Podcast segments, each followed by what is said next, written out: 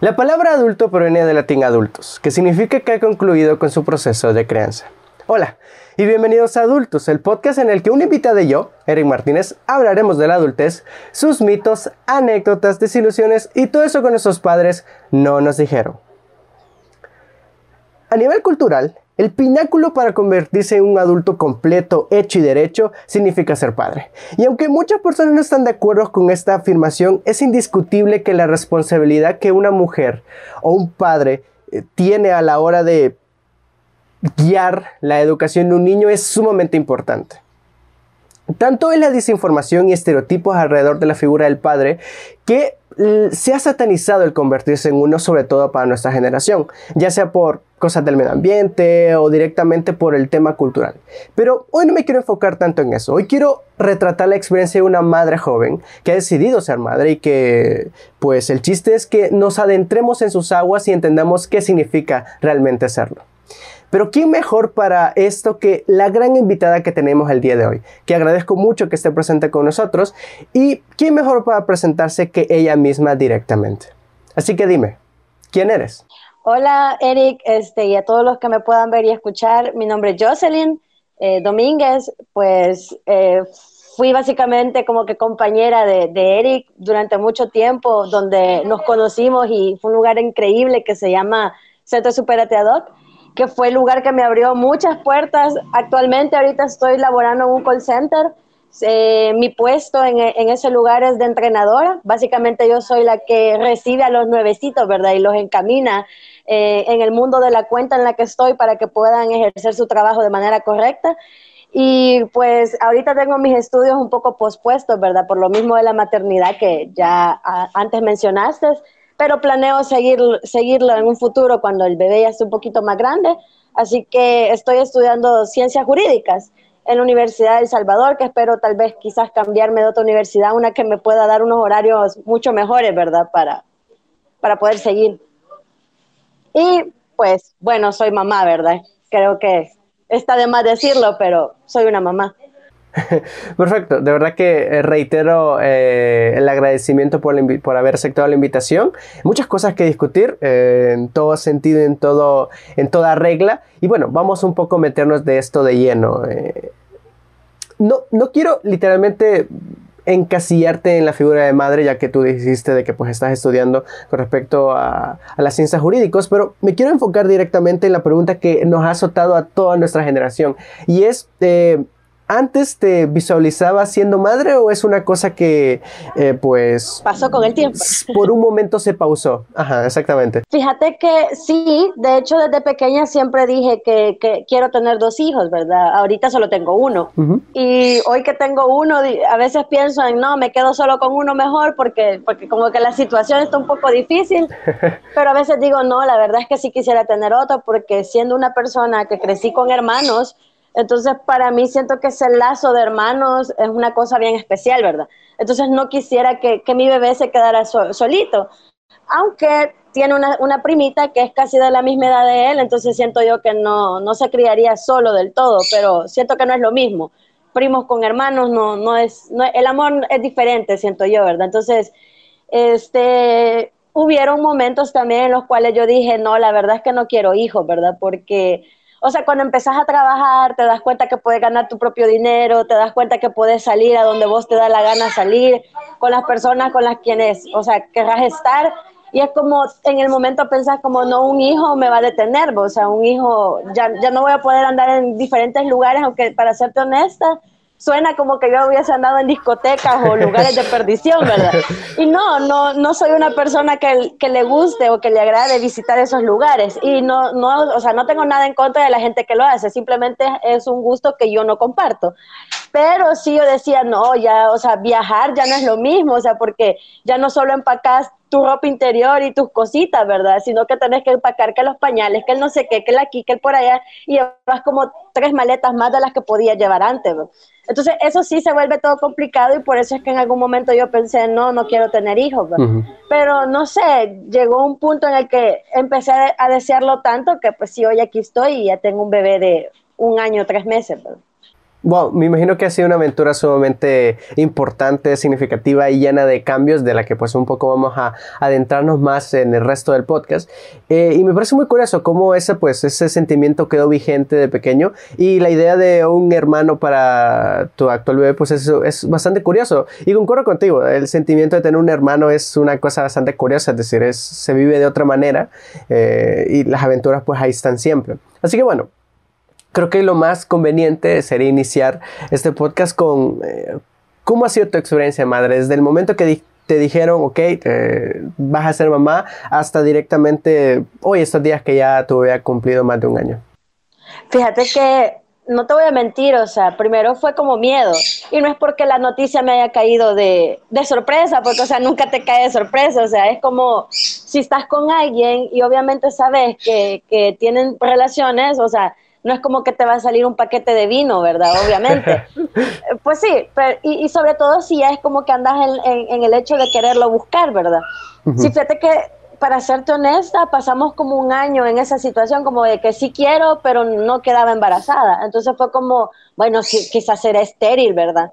Entonces cuando, pues sí, es la, no sé, la idea tonta que le pasa a todos, creo yo, cuando, cuando, cuando estás en esa situación pero cuando yo ya empecé a sentir esos cambios, o sea, yo todavía no tenía confirmado que estuviese embarazada, pero cuando empecé a sentir los cambios fue como, no, sí lo estoy, ¿verdad? Entonces fui a hacerme la prueba y todo y quedé y fue como, en el momento tuve miedo porque fue como, o sea, sí lo quiero, pero no estoy preparada, sí lo quiero, pero ¿y qué voy a hacer? O sea, mi trabajo en ese momento todavía era gente de call center, ¿verdad? entonces era como, puchica, tengo que ganar más, tengo que esforzarme más, tengo que ser un ejemplo para la criaturita que viene. Entonces empezás a abrumarte como con un montón de cosas, no solo el hecho de que no sabes, o sea, como nunca has tenido un bebé, obviamente, ¿verdad? Que, que, o sea, si se te va a caer cuando lo bañes, que si se te va a ahogar, que si va a dejar de respirar en algún momento, o sea, se te empiezan a meter todos esos miedos y la criaturita ni siquiera ha nacido todavía, pues. Y mi proceso tal vez no fue tan diferente al de otras mamás, pero eh, yo tuve a mi bebé ingresado en el hospital un mes completo después de nacido, porque tuvo una cosa que se llama asfixia perinatal, que básicamente, y en palabras salvadoreñas, ¿verdad? Es que el niño se defecó antes de nacer y respiró el, el, el pupú, ¿verdad? Entonces eso le, le le hizo problemas en, los pulmoncitos y por eso tuvo que tener este, aparatos conectados que le ayudaban a respirar y que le ayudaban a controlar la, presión cardíaca y un montón de cosas, ¿verdad? Entonces mi experiencia todavía fue como más, eh, ¿cómo, decirte? Como más escalofriante, como, como más intensa, porque todos los días era de llamar al hospital, más que nació en plena pandemia, entonces no me dejaban visitarlo, no me dejaban ir a, siquiera dejarle lechita porque por los protocolos de seguridad la leche se podía contaminar y, y le podía quedar peor a él. Aparte que no le estaban dando fórmula porque le estaban dando alimentación parenteral, que básicamente ponerle sonditas donde simplemente le ponen los nutrientes, no es que le pasen una leche por, por la boca, ¿verdad?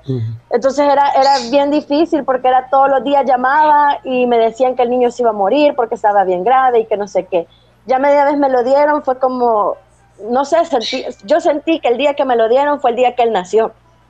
Porque, o sea, fue la, la, primera vez que yo lo pude cargar, fue la primera vez que, que lo pude tener, ¿verdad? En los brazos. Y fue cuando todavía me inundé de más miedos todavía, porque era como, ¿y ahora qué hago? O sea, el niño tiene una condición, el niño está grave, o sea, yo tenía todavía en la mente que, que, el niño estaba mal, ¿verdad? Este, y con el tiempo y con la ayuda de mi suegra, o sea, fue como, fui, fue, fui quitando todos esos miedos que tenía y toda esa, como que, esa bruma que tenía en los ojos y que no me dejaba disfrutar, por así decirlo, el, el paso a paso del niño, ¿verdad? Conforme va creciendo.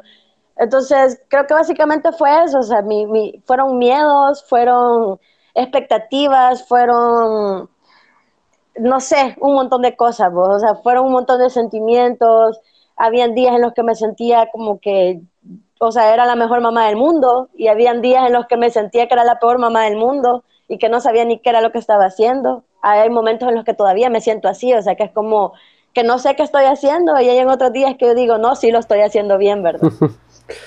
wow, realmente tu experiencia de madre comenzó de manera un poco caótica. Caótica, exactamente, creo que sería una palabra apropiada. No, no tan común como lo vemos en las películas o como la gente nos lo cuenta y pues obviamente eso carga de cierto tipo de más preocupaciones a, directamente a ti como madre y pues, o sea, creo que nadie puede eh, imaginar eh, directamente que por qué estuviste pasando esos días, pero me alegra saber de que tu bebé esté bien y pues ya esté aquí eh, en, este, en este mundo, ahí con sus cosas, pero siempre bonito. Una cosa que, eh, que mencionaba al inicio es cómo, ese, cómo el convertirse padre es casi la graduación de convertirse en adulto. Entonces, eh, quisiera que nos comentaras a todos sobre, ¿sientes que has cambiado? O sea, con la Jocelyn de hace, no sé, dos años a la Jocelyn que eres, eres ahora. Es decir, eh, ¿crees que el cambio ha sido sumamente significativo o pues tú ves solo llegado a tu vida y pues todo se ha ido arreglando poco a poco? Fíjate que Sí, y todo el mundo dice que obviamente la maternidad o la paternidad, ¿verdad? dependiendo de, con quién estés hablando, te hace cambiar. Pero fíjate que yo creo que los cambios, aparte de físico, ¿verdad? Para la mujer, obviamente, este, los cambios son más como, como a un nivel bien inconsciente, pero, pero están ahí. Aunque, como vos lo mencionabas, que si todas las cosas se habían ido como acomodando Fíjate que yo creo que sí, así ha sido, o sea, siento que no han habido grandes cambios, o sea, yo siento que mi esencia y la persona que yo fui cuando me conociste allá, no sé, hace unos seis años atrás, no sé cuántos años han sido, este, a la fecha, yo siento que sigo siendo la misma, o sea, mi, mi manera de ser, mis actitudes, o sea, mis chistes sin sentido incluso, o sea, siguen siendo los mismos.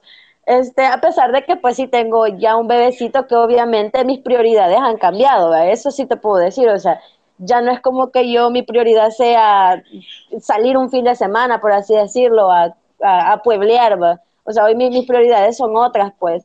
Igual, o sea, ya mi prioridad ya no es pasar viendo películas todo el fin de semana, porque simplemente no puedo tampoco, ¿verdad? O sea, no es tanto el hecho de que no sea mi prioridad, sino que ya no se puede, o sea, hay varias cositas que ya no se pueden hacer este, y yo no lo vería como sacrificios, la verdad, porque desde el momento en el que decidí ser papá, sabes a todo lo que te, a, todo lo que viene, pues. O sea, sabes que ya hay varias cosas que ya no las vas a poder seguir haciendo. O sea, honestamente también te, te confieso acá.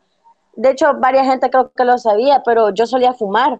O sea, entrando al call center, como que toda esa, ¿cómo le decís? Este, toda esa influencia que tenés ahí, ¿verdad? De un montón de gente fumando de un montón de gente que sale a beber todos los fines de semana.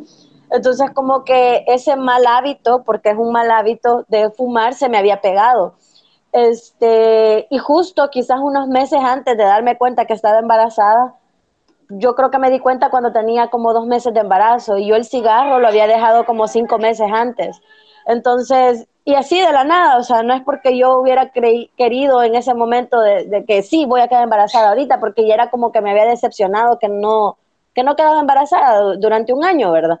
Pero fue como que entendí que, que, eso al menos a mí ya no me hacía bien y ya no me generaba ningún tipo de, de estímulo. Y hoy que, que tengo el bebé, la verdad es que fue la mejor decisión que, tú, que, pude tomar porque, o sea, no, no podría estar fumando enfrente del niño o andar ese olor a, tabaco todo el tiempo.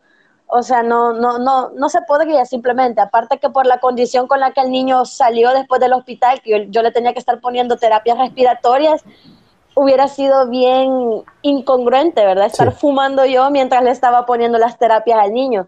Y gracias a Dios no me generó ningún tipo de ansiedad. O sea, siento que lo dejé justo en el momento en que, lo tenía que dejar y a la fecha no me genera ningún tipo de ansiedad ni nada el hecho de, ya no tener que estar fumando. O sea, de hecho, me da guaca, la verdad, el, solo pensar en un cigarro.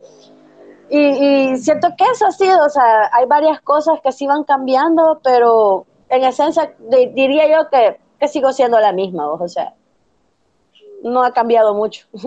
Perfecto, me, parece curioso y por eso hacía la pregunta porque sí, como que meterse con más responsabilidades y pues ese tipo de cosas uno puede llegar a entender de que la gente no es lo mismo y sobre todo por el mal retrato que hacen a través de los memes y pues de un poco de aquí viene la segunda pregunta. Bueno, la siguiente pregunta es, eh, ¿cómo reaccionó tu familia, tus amigos más cercanos, las personas que te conocen eh, en el momento en el que te convertiste en madre? Fíjate que de mi familia eso es harina de otro costal, ¿verdad? Que si algún día tenés algún tema de problemas familiares, pues te puedo, me puedes invitar, ¿verdad? Yo con todo gusto te, con todo gusto te, te puedo hacer una entrevista ahí. Fíjate que como la situación con mi mamá, sobre todo, no es como perfecta, ¿verdad? Como yo quizás quisiera que fuese. Entonces en el momento en el que se lo dije fue como, va, eh. O sea, no hubo como mayor respuesta, por así decirlo. Y con mi papá fue como, él se alegró, o sea, pero mi papá nunca ha vivido con nosotros, entonces no es como, o sea, no sentís como ese apego. 100% real, por así decirlo, ¿verdad? Entonces él simplemente fue como, ah, va, qué chivo, voy a ser abuelo otra vez, ¿verdad? Mi hermana, definitivamente, mi hermana se alegró un montón, pues, y sobre todo porque iban a nacer, o sea, un año de diferencia tienen mi sobrina con, con, mi, con mi hijo, entonces es como, ella, ella contenta, o sea, a mi hermana le, le gustan los niños un montón. Y mi hermano, pues como está fuera del país, este, se lo dije y solo me dijo felicidades gorda y, ahí murió todo, pues o sea, no fue la misma emoción porque no está aquí en el país. Pero la familia de, de, de, mi pareja, o sea, la familia de la persona con la que estoy, esa familia, o sea, no me puedo quejar de ellos, o sea, creo que ellos estaban mucho más emocionados y más felices de lo que nosotros dos podíamos estar de, de tener un bebé, sobre todo porque él actualmente tiene 30 años, ¿verdad? Entonces era como que nunca había tenido una relación formal como que tan larga y para ellos era como, no, este tipo nunca va a formalizar ni nunca va a tener familia. Entonces el hecho de, llegar y decir, mira, estamos esperando un bebé, ¿verdad? Entonces era como que la emoción de todos. De hecho, la familia de él fue la que empezó como que a llenarme de regalos, a llenarme de un montón de cosas, porque o sea, estaban súper emocionados, ¿verdad? Entonces siento que al menos de parte de la familia de él, sí fue como bien recibida la noticia. Y de mis amigos más cercanos, al principio la, reacción fue como, lo planeaste. O sea, no, no, metiste la pata vos. O sea, y empezar como a quererme sacar si, si era de que yo lo había planeado o si había sido tontera mía, ¿verdad? De un desliz, una metida de pata.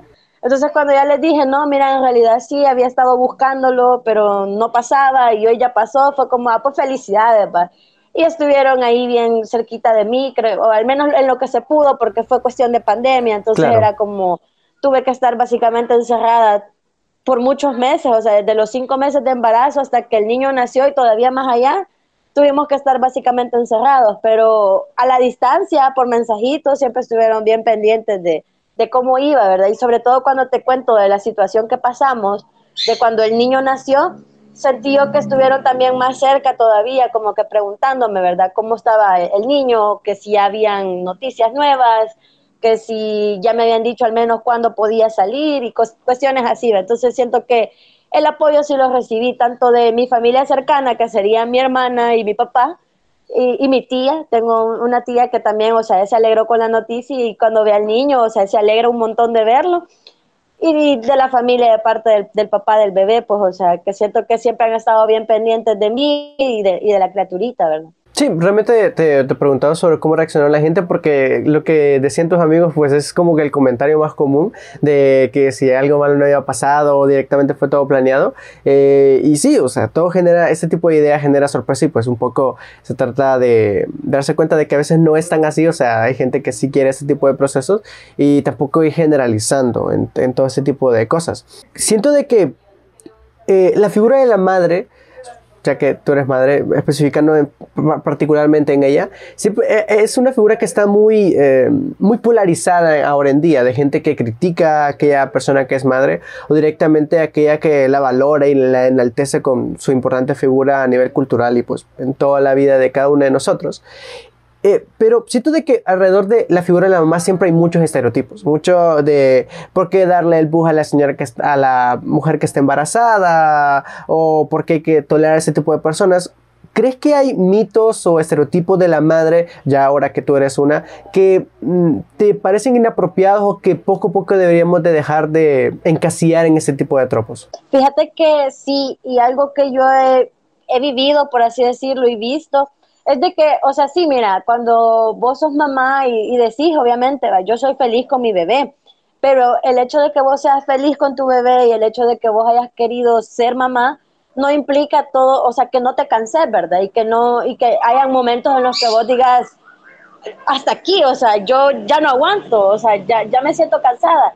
Y entonces uno de los factores que he notado bastante es que como que una mamá no se puede quejar, o sea, una mamá no puede decir estoy cansada, una mamá no puede decir ya no aguanto, una mamá no puede decir este es que ya no quiero esto, porque entonces te empiezan a criticar de que y entonces para qué quería ser mamá, ¿verdad? Y entonces para qué no sé qué. Es cierto que eso es como tal vez no un estereotipo, pero sí es algo que, que molesta porque es como te, te cohibe como mamá a poder decir estoy cansada o sea, porque sentís que, que, todo el mundo te mira feo por decir que estás cansada, o sea, porque es como, desde el momento en el que vos decidiste ser mamá, es cierto, sabías que iba a ser pesado, ¿verdad? Pero no quiere decir que tu cuerpo no necesite un descanso. Entonces, es cierto de que a veces como que piensan que las mamás, o sea, son indestructibles, ¿va? O piensan que las mamás tienen superpoderes, o piensan que, que la mamá tiene que estar para todo. Y sí, o sea, sí, en, la mayoría de los hogares que vos vas a ver, sobre todo en El Salvador, la mamá es la que siempre está para todo, básicamente. Pero no saben qué hay detrás de todo eso, o sea, no saben que, o sea, el, papá también puede estar, pues no es necesario de que solo la mamá esté. Sobre todo los primeros meses, sí te voy a decir, o sea, los primeros meses de vida de una, de una criatura, obviamente es la mamá la que va a estar ahí. En caso de que la mamá obviamente haya fallecido o algo, es que no va a estar, ¿verdad? O que simplemente se haya pegado el R. Pero rara vez pasa que una mamá se, se dé a la fuga, ¿verdad? Entonces casi siempre los primeros meses o los primeros años de vida, te diría que es la mamá la que está más a cargo de, de del bebecito, por así decirlo, de la vida que han traído a este mundo. Pero siento que es eso, que es como no te puedes quejar porque si, sentís como que los dedos apuntándote, va, de que, y entonces, ¿por qué querías ser mamá? Ah, ¿verdad que no lo di, no, no, no viste las consecuencias? No meditaste en todo esto, no, no sé qué, o sea, sí lo meditaste, sí sabías que iba a ser cansado, porque, o sea, obviamente ves a tu mamá, ¿verdad? Que, que hace un montón, un mil y unas cosas y, ves que, que, está cansada. Pero el deseo de ser mamá no quiere decir que, que no te vas a cansar, ¿va? Y que no, y que no, y que no sos humano, o sea, si sos un humano igual que un hombre, igual que otra persona que no quiera tener hijos, y te vas a cansar, obviamente, ¿va? Entonces, siento que no tenemos el derecho de, de reclamar, por así decirlo, o, de o de alzar la voz y decir como, puchica, teneme aquí a la, a la criatura porque me quiero ir a bañar siquiera, o sea, llegamos al punto en el que no podemos ni bañarnos más de cinco minutos, eh, o sea, no podemos pasar en el baño más de cinco minutos porque, o sea, se, se vuelve un caos la casa, ¿va? entonces es como, hay momentos en los cuales vos te querés sentar y decir, más, tomá la cría, tenela ahí y déjame que me, que me bañe, aunque sea unos diez minutos, ¿verdad? Haciéndome la loca en el baño. Entonces creo que ese es uno de los factores como que sí molesta un poco el hecho de que no te puedas expresar del todo como, como tal cual te sentís, ¿verdad? Porque sentís que la gente te va a juzgar de que, o sea, de que te estás quejando de ser mamá y entonces que para qué pediste ser mamá y que no sé qué, ¿verdad? Creo que eso. Otras cosas que yo he visto con respecto a la, a la lactancia materna, pero en lo personal, yo nunca he tenido problema con eso. Entonces nunca he sentido yo que me vean mal en la calle por, por darle pecho al bebé. Y igual, casi no salgo, o sea, trabajo desde la casa y, básicamente paso 24/7 en la casa con el niño, ¿verdad? Pero las veces que he salido, yo siento que nunca he tenido problema alguno con respecto a eso, con respecto a cuestiones como más, este, populares, por así decirlo, que se ven con respecto a una mamá, ¿verdad? Siento que no, no me he topado con ninguna situación así, gracias a Dios. Entonces, no ha habido problema, creo yo, ¿verdad?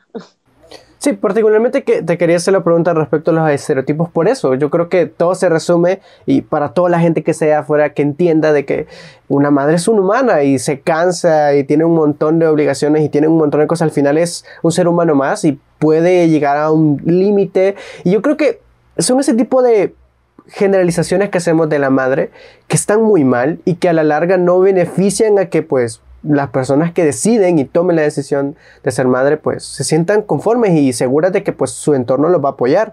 Eh, en ese sentido, ¿crees que ya hablamos directamente sobre no criticar, sobre este tipo de circunstancias en la que pues la madre está cansada, pero ¿crees que hay otros métodos en el que la gente que está alrededor eh, tuyo pueda apoyarte en, tu proceso como madre? Fíjate que sí, o sea, vaya, cuando ponele en el caso como en mi situación, que solo vivo con el papá del bebé, o sea, hombres que están ahí afuera, por favor.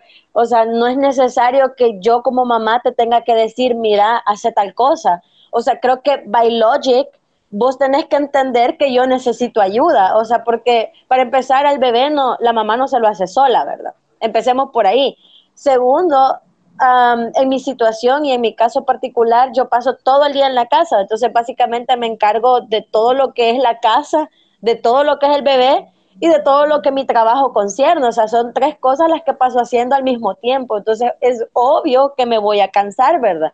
Entonces, a veces molesta el hecho de que tenga que estar pidiendo yo las cosas.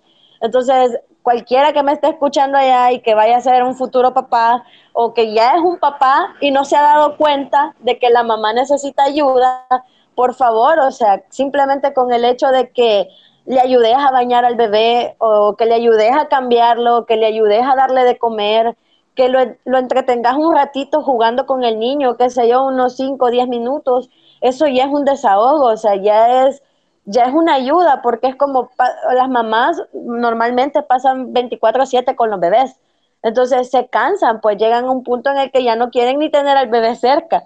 Entonces, y no porque no lo quieran, simplemente porque están cansadas, o sea, tienen sueño, no se pueden dormir y el bebé está brincando ahí básicamente en la cara de uno.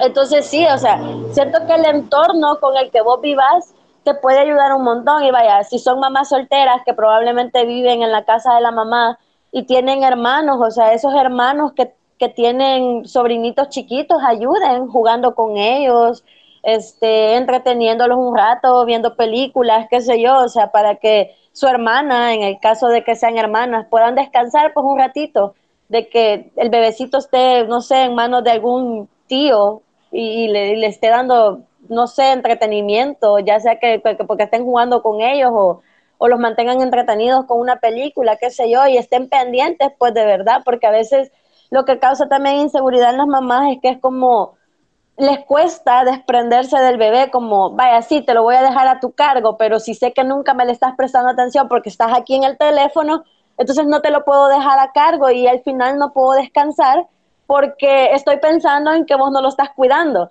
Entonces, si de verdad se van a comprometer como que el entorno, ¿verdad? A ayudar a esa mamá que está ahí, pues háganlo de verdad conciencia, ¿verdad? No es como que sí, sí, te voy a tener ahí el bebé, pero ellos aquí en el teléfono y el bebé está encaramado en la, en la, puerta o en algún mueble que tengas ahí en la casa, o sea, ¿por qué puede pasar? Pues entonces la mamá nunca va a estar tranquila en decir, ah, sí, se lo voy a dejar, digamos, a Eric. Si yo veo que Eric toda la vida está con el teléfono, es mentira, ¿verdad? No, yo no voy a tener la confianza de decir, sí, te voy a dejar a mi bebé ahí unas dos horas cuando veo que no, no le vas a prestar atención, pues. Sí, me, parece muy curioso el destacar la palabra compromiso, porque claro, mucha gente se va a hacer la desentendida y va a comenzar a criticar respecto a quienes han decidido ser padres, pero creo que si alguien se compromete tiene que hacerlo con completa dedicación y entendiendo de que pues es un ser humano pequeño y que eso lleva un montón de responsabilidades y el que estar constantemente cuidado y hacerlo bien. O sea, creo que es sumamente primordial. Eh, y, y por eso me parecía curioso reorientar por ahí, porque siento que allá afuera hay muchas imágenes que tenemos de la madre, sobre todo la más joven, que están sumamente erróneas y que pues poco a poco hay que ir eliminando para el bien de la armonía social completamente, sobre todo el, eh, considerando el papel tan importante de que ustedes conllevan a cabo y dejar de ser esa hipocresía, o sea, porque mucha gente dice de que la madre es la base de la sociedad, bueno, la familia en general es la base de la sociedad, pero pues no comprometen para que esto sea real y pues eso es, eso es un, es conflictivo en muchos sentidos. Ahora bien, Siguiendo un poco con el tema de los estereotipos, en, Facebook hay una, un montón y una cantidad enorme de comentarios sobre convertirse en mamá. En, tanto así que se, es muy satanizado la idea de hacerlo. Mm. Y pues, em, o sea, ¿crees que te parece... Eh, quisiera tu opinión respecto al asunto, a este tipo de comentarios. ¿Crees que son correctos? ¿Crees que tienen pues su, es su idea y hay que respetarla? ¿O cómo ves directamente todo el panorama, eh, sobre todo en la figura de la madre en Internet? Fíjate que yo siempre he sido una persona que puede, o sea, respetar los diferentes puntos de vista, ¿verdad? Entonces, si una persona cree que tener hijos al mundo es un acto egoísta, y porque eso es lo que yo he visto un montón en, en Facebook, ¿verdad? Sí además he visto como que las bases por las cuales ellos dicen eso, que es como, pues si el mundo no está para traerlos, que la delincuencia, que la pobreza, que el medio ambiente.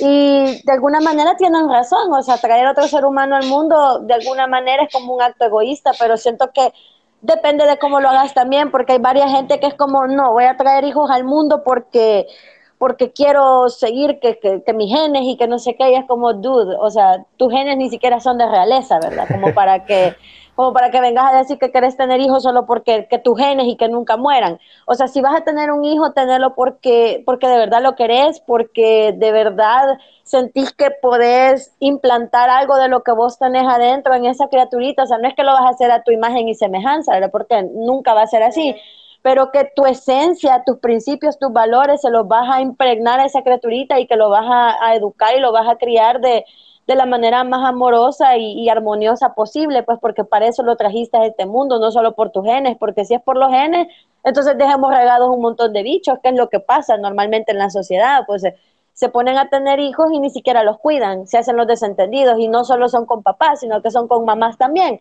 porque hay mamás que se ponen a tener un montón de bebés y ni siquiera pasan en la casa, no les dedican tiempo, los dejan con la abuelita, los dejan con la tía, los dejan a que, que anden en la calle. Entonces, si vas a tener hijos por esas razones, entonces sí, satanicémoslo, ¿verdad? O sea, no es la manera correcta y no es la razón correcta. Entonces, si alguien que piensa que no quiere tener hijos, y yo conozco varios, de hecho, amigos míos bien cercanos, dicen que no a la idea de tener hijos, ¿va? porque es como, no, no quiero y no quiero y que para ellos les resulta un, acto egoísta, que es lo que te decía. Es la manera de pensar de ellos y, o sea, no, no los voy a hacer cambiar de, de, parecer solo porque yo sí quería tener un hijo, ¿verdad?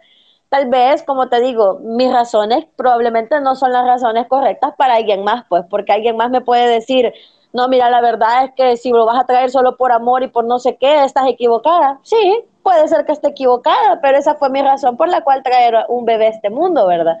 Este, pero, y, tal vez alguien que me diga, no, es que por los genes, puede ser que también yo diga que esté equivocado, pero para esa persona es la, es la razón más eh, justa, por así decirlo, por la cual podría traer un bebé a este mundo, ¿verdad? Entonces, creo que con respecto a ese tema, o sea, van a, van a variar un montón las, las explicaciones, las opiniones, los puntos de vista.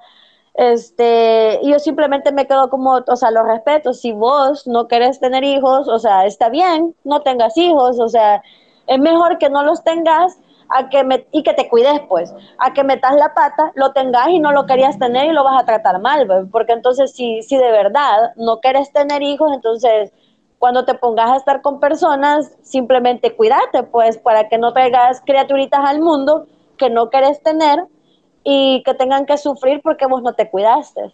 Entonces creo que eso solo sería mi recomendación para aquellos que dicen que no quieren tener hijos, ¿verdad? Entonces, si son hombres, háganse la vasectomía, si son mujeres, busquen la esterilización o los métodos anticonceptivos, porque al final, si tanto ando diciendo yo que no quiero tener hijos, pero no me cuido, voy a, tarde o temprano voy a terminar teniendo un hijo, un hijo no deseado, un hijo que va a venir a arruinarme la vida un hijo que va a ser educado de manera tal vez no muy sana, un hijo que va a terminar quizás criándose con la abuelita, con la tía o con a saber qué, qué sé yo, si es que no termina abandonado, ¿verdad? Entonces, creo que simplemente eso, o sea, el, que no quiera tener hijos, pues no los tenga, o sea, no estás obligado a tener hijos. O sea, el, cuando naces no te ponen en la partida de nacimiento que estás obligado a tener tantos hijos a lo largo de tu vida, ¿verdad? y tampoco te dan pena capital porque no tengas hijos. Entonces, si no los quieres tener, pues no los tengas y simplemente no critiques a los que los tienen porque los que los quieren tener, o sea, por algo los quieren tener, pues. Así de simple, creo yo. creo que esa es mi postura o mi opinión al respecto. Creo que mejor no se pudo haber dicho porque siento de que es una postura muy firme y que es muy abierta que la persona que quiera hacer lo que ella quiera, pero que sea firme con la decisión. Y ahí es cuando salen a relucir puntos muy interesantes de discusión como la gente que no quiere tener hijos pero no se está cuidando o directamente aquellos que creen que no va a pasar de manera mágica el no tenerlo. Entonces creo que eso es muy importante en, en tomar en consideración a cada a las personas que pues, tienen sus pensamientos allá afuera y toman las decisiones que ellos quieren tomar. Creo que este, esta porción de, de, podcast es sumamente importante que la revisemos y la, y la y pues pónganse a pensar realmente qué es lo que quieren y pues tomen en completo la batuta de, eh, de elegir y pues respetar y guiarse con esa idea, inevitablemente. Ahora bien, eh, me, gustó mucho cómo en este punto abordabas el tema de cuidarse directamente, porque claro, inevitablemente pues eh, eh, la educación sexual es un punto bastante débil en nuestro currículo a nivel nacional. y pues no sé, ¿crees que en ese sentido, ya ahora que tú eres madre y pues decidiste hacerlo, pero ya más allá para la gente que no desea hacerlo, ¿crees que en ese sentido falta? que abarquemos más espacio o directamente que nos, eh, se nos enseña cómo lidiar con niños o ese montón de cosas, ya que pues vivimos una sociedad en que inevitablemente nos vamos a topar a un niño de, en cualquier circunstancia. Sí, fíjate que yo siento que en el tema de educación sexual obviamente estamos bien, bien mal, ¿verdad? Porque para un montón de gente tocar el tema es bien tabú, o sea, que vos no le puedes venir a hablar a una niña de 10 años de qué es el sexo y de qué y, de cómo llamarle a sus, a sus partes genitales, porque toda la gente le pone apodos a, a, los órganos genitales, pues a los órganos sexuales, en vez de llamarlos tal cual como son, pues vagina, vulva, pene, lo que sea, ¿verdad? Entonces siento que la gente en general, sobre todo, o sea, no es por, no es por hablar de, de estereotipos, ¿verdad? Pero la mayoría de gente que tiene este tipo de tabús es gente que vive en zonas rurales y es donde tenemos la mayor tasa de natalidad, ¿verdad? Y de, y de natalidad de, de niños no deseados. Porque, o sea, dicen como que no es que a la niñita de 10 años no hay que hablarle de eso, pero viene un adulto por, en, el, en el peor de los casos, terminan violando a estas niñas y las niñas ni siquiera tienen cómo decir qué fue lo que les pasó hasta que quedan embarazadas.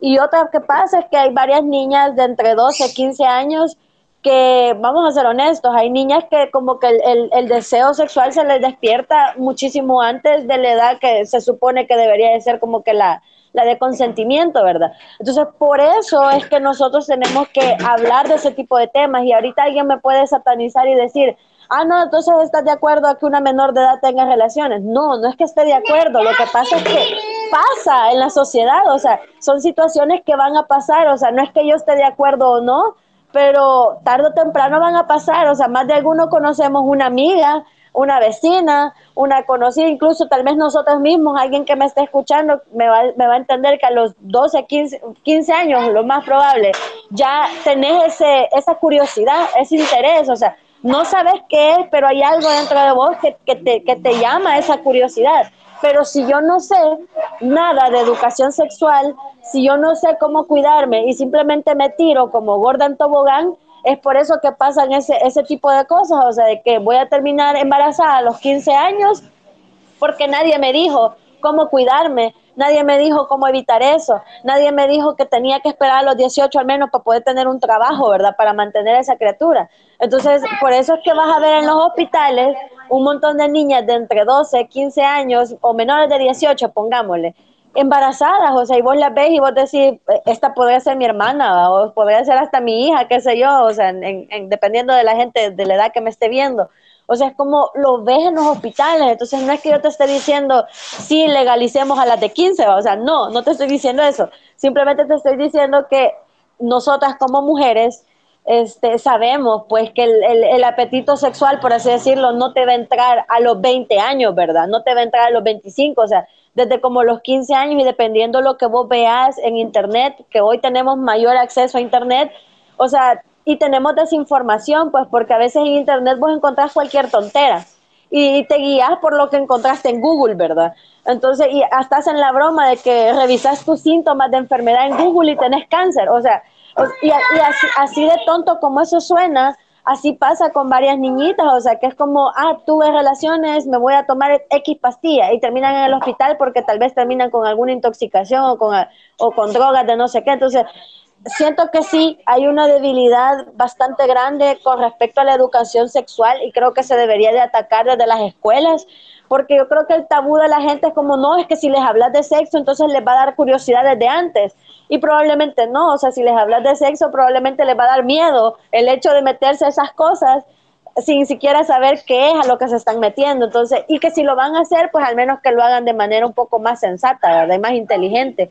Que yo creo que es más el hecho de que se les entraría miedo de que todo lo que conlleva, el hecho de tomar la decisión de decir, sí, voy a abrir mis piernitas, uh, voy, puedo llegar a tener un bebé a mis 12, 15 años y no sé ni trabajar, no sé hacer nada.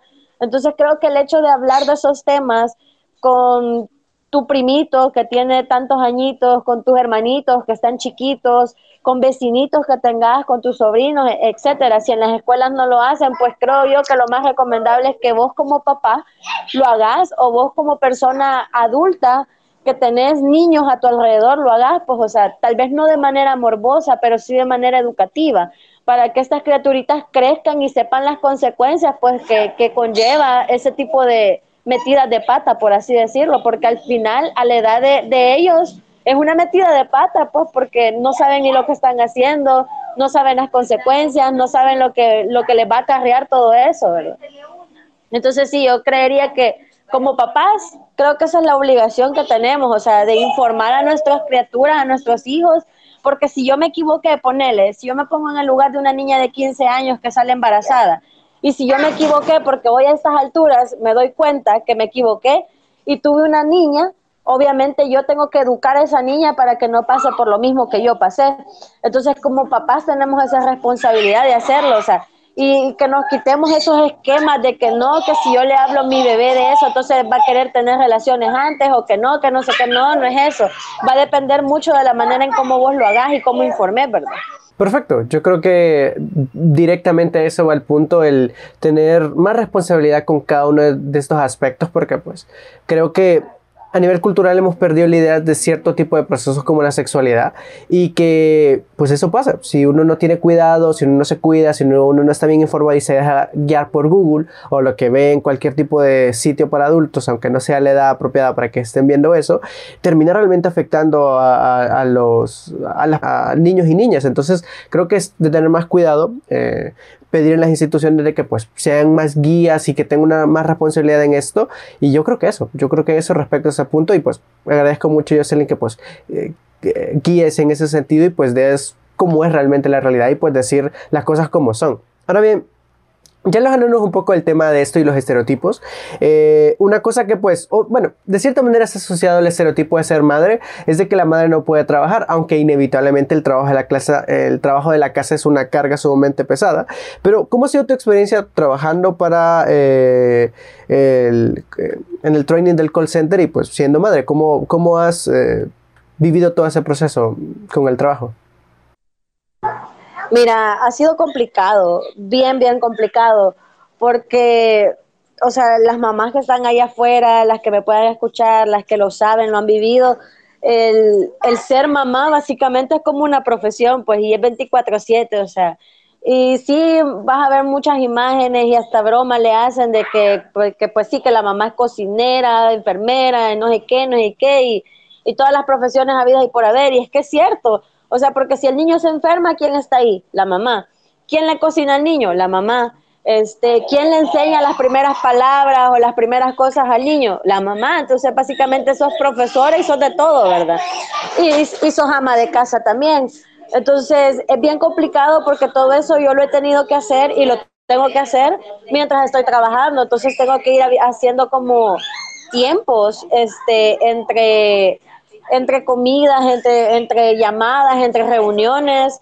Ahorita, gracias a Dios, en el trabajo no he tenido como que clases nuevas, ¿verdad? Entonces no he tenido como que estar toda la jornada completa directamente sentada enfrente de la compu dando una clase, ¿verdad? Entonces ha sido un poco más como tranquilo, por así decirlo.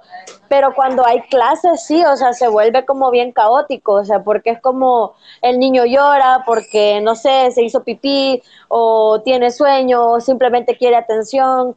Entonces, me ha costado también el hecho de encontrar a alguien que me ayude, porque este, no, no siempre tenés como la disponibilidad de, alguien que te diga, o sea, sí, mira, mientras vos trabajas yo te lo voy a cuidar, va.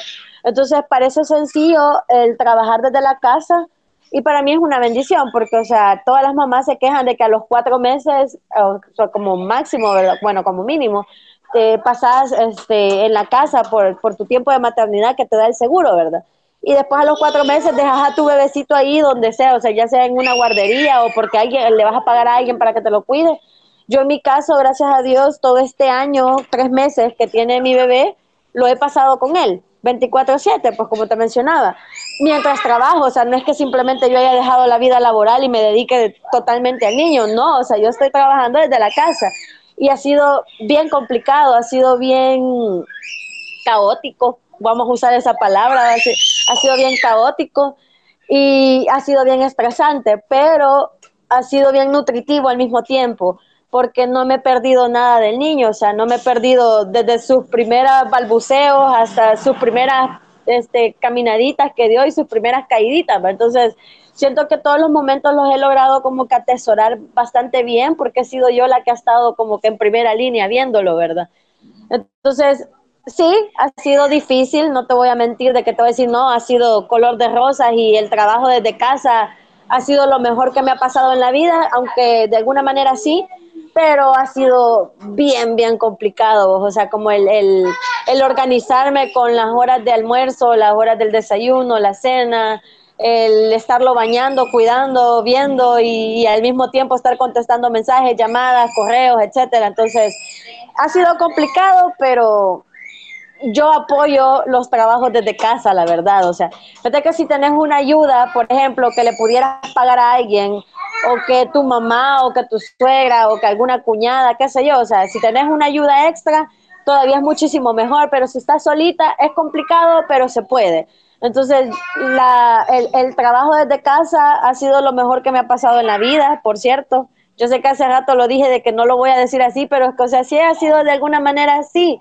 Lo único que ha sido, ha sido caótico, ha sido bien complicado, pero, pero ha sido bastante bueno. O sea, imagínate que incluso después de que el niño nació, quedó como con una condición de unas cosas que, que se llaman espasmos infantiles, que son como, son como unas mini convulsiones que le empezaron a dar a partir de los 3, 4 meses.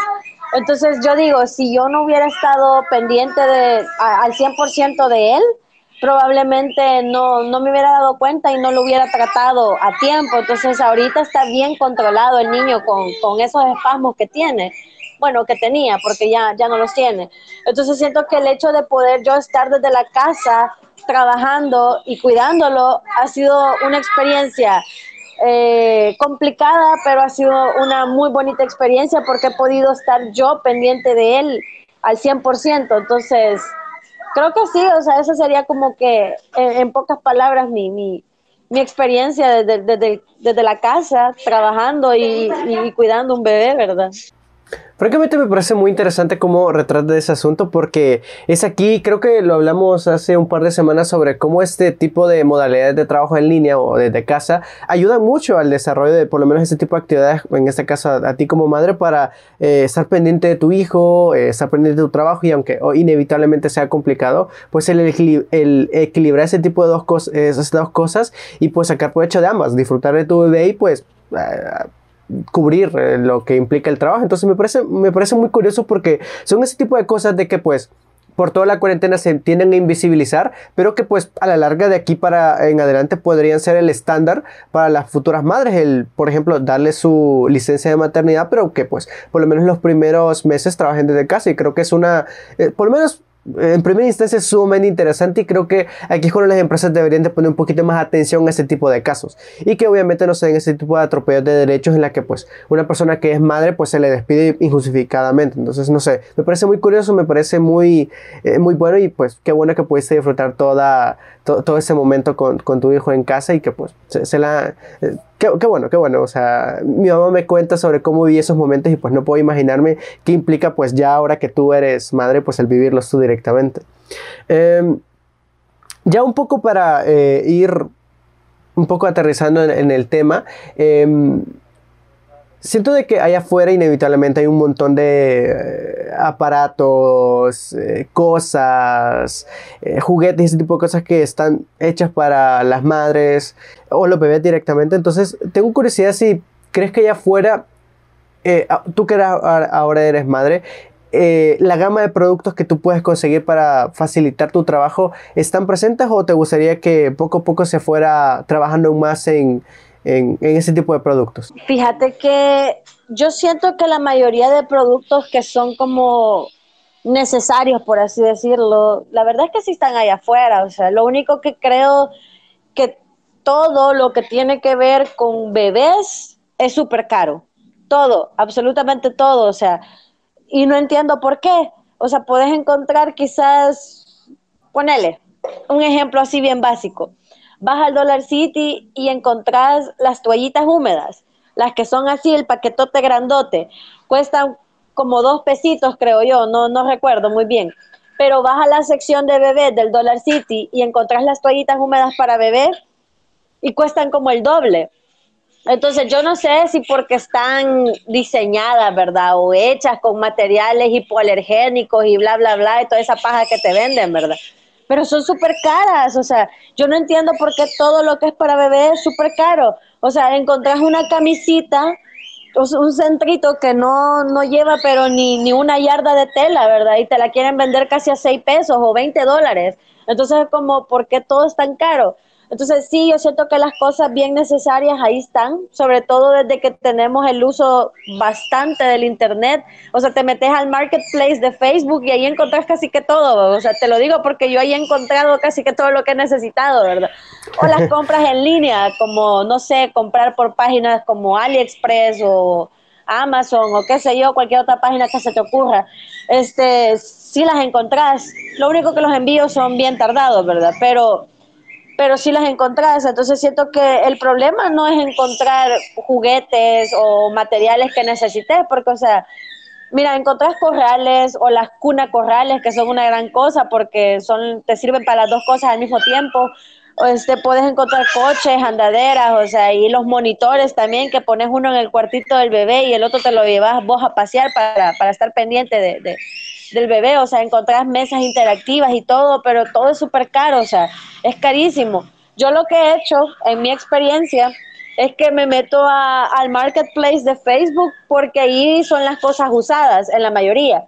Entonces ya no me cuestan los 50 dólares que costaban originalmente cuando son nuevas, me cuestan que ponerle unos 20, 25, dependiendo qué es lo que ande buscando. este, y solo revisar pues que esté en las mejores condiciones porque esa es otra cosa. Vos le compras algo al bebé hoy, mañana ya no le queda o ya no lo usa y básicamente lo usó una nada, o sea, está nuevo básicamente lo que compraste.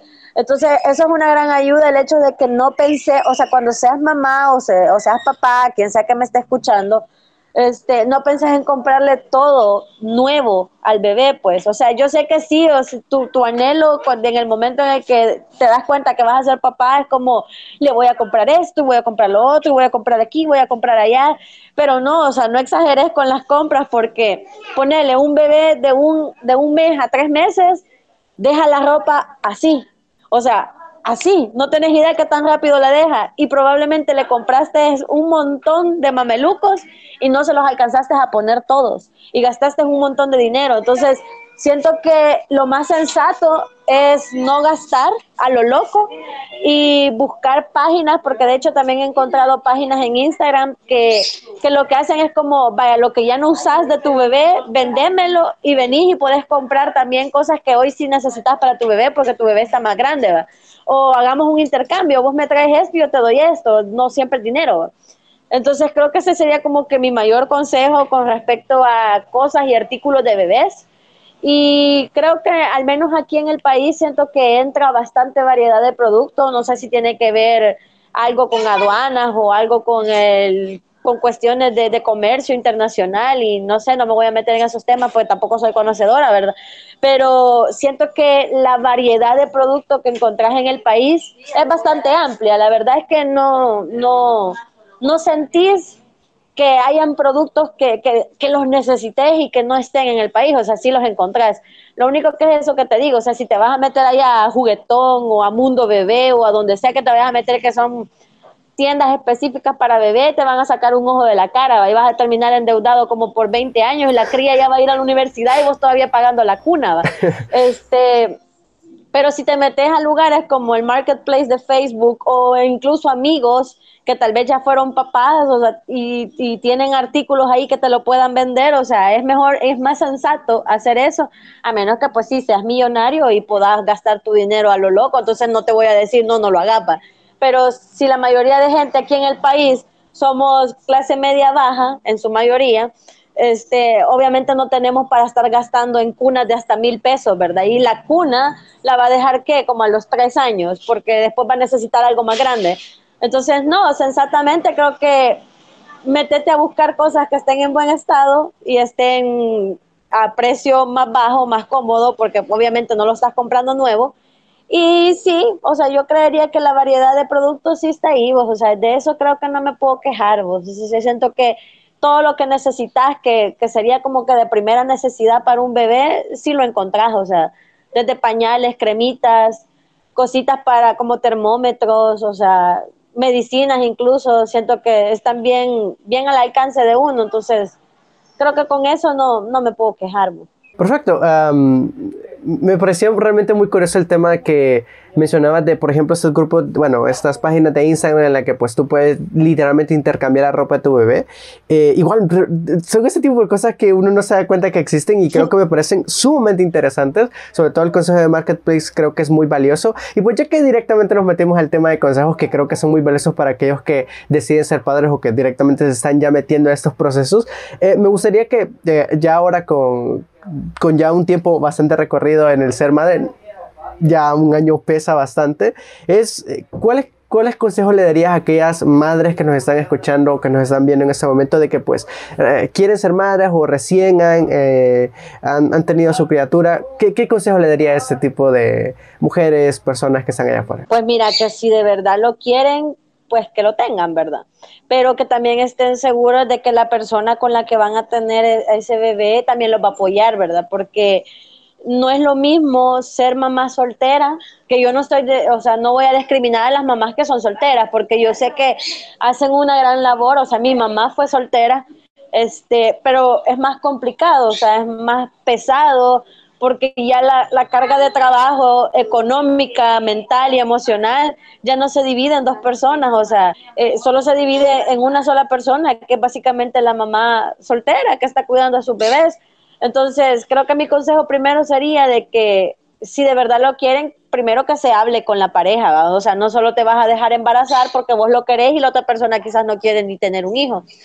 Eh, segundo, que si ya están en el proceso del embarazo y ya lo, ya lo van a tener, lo que decía anteriormente, o sea, no te aloques con compras, o sea, o, con tonteras que, que decís, no, es que se la voy a comprar al bebé sí es bonito visitar las tiendas de bebés, si vos querés comprar toda la tienda, si es posible, pero no se puede tampoco, eso es lo que te decía, un bebé de los cero meses a los tres meses cambia un montón y lo que le compraste ahí ya no le va a volver a quedar nunca jamás en la vida.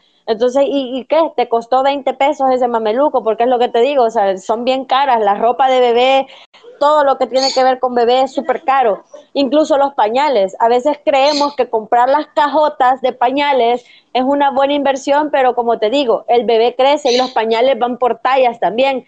Entonces, si yo me pongo a comprar, ponerle cinco cajas de pañales de recién nacido, pero de aquí a los tres meses ese pañal ya no le va a quedar. Y entonces todas esas cajas que me compré porque me salían baratas, comprarlas al mayor, las voy a tener que regalar o las voy a tener que revender y voy a terminar perdiendo. Entonces, siento que ese sería otro consejo, como evitar comprar, hacer cosas, eh, perdón, evitar comprar a lo loco. O sea, porque siento que en, en la etapa de, de, recién nacido a un año, el bebé cambia un montón y no puedes estar comprando a lo loco siento que es más como tenés que ir comprando paulatinamente según cómo él va creciendo, porque, porque pues sí, a estar comprando cosas así a, maneras abismales es, es un pésimo error financiero. Y tercero, hablar vos, porque es lo que te comentaba al principio también, las mamás necesitan apoyo, siempre siempre, aunque a veces digan ellas que no, aunque a veces la sociedad por manera cultural piensan que las mamás lo pueden todo, sí, sí lo pueden todo, si el amor y la fuerza para los hijos, o sea, te hace que podás, pero si tenés, digamos, tenés pareja o, tenés, o vivís con un grupo de gente, tenés que hablar y apoyarte con ellos, pues, o sea, y la gente que está alrededor tuyo, o sea, tiene que entender también que necesitas ayuda, entonces, pero igual, si la mamá no habla, o sea, si yo como mamá no digo, puchica, necesito ayuda, los demás van a asumir que yo no necesito ayuda y que lo puedo hacer todo.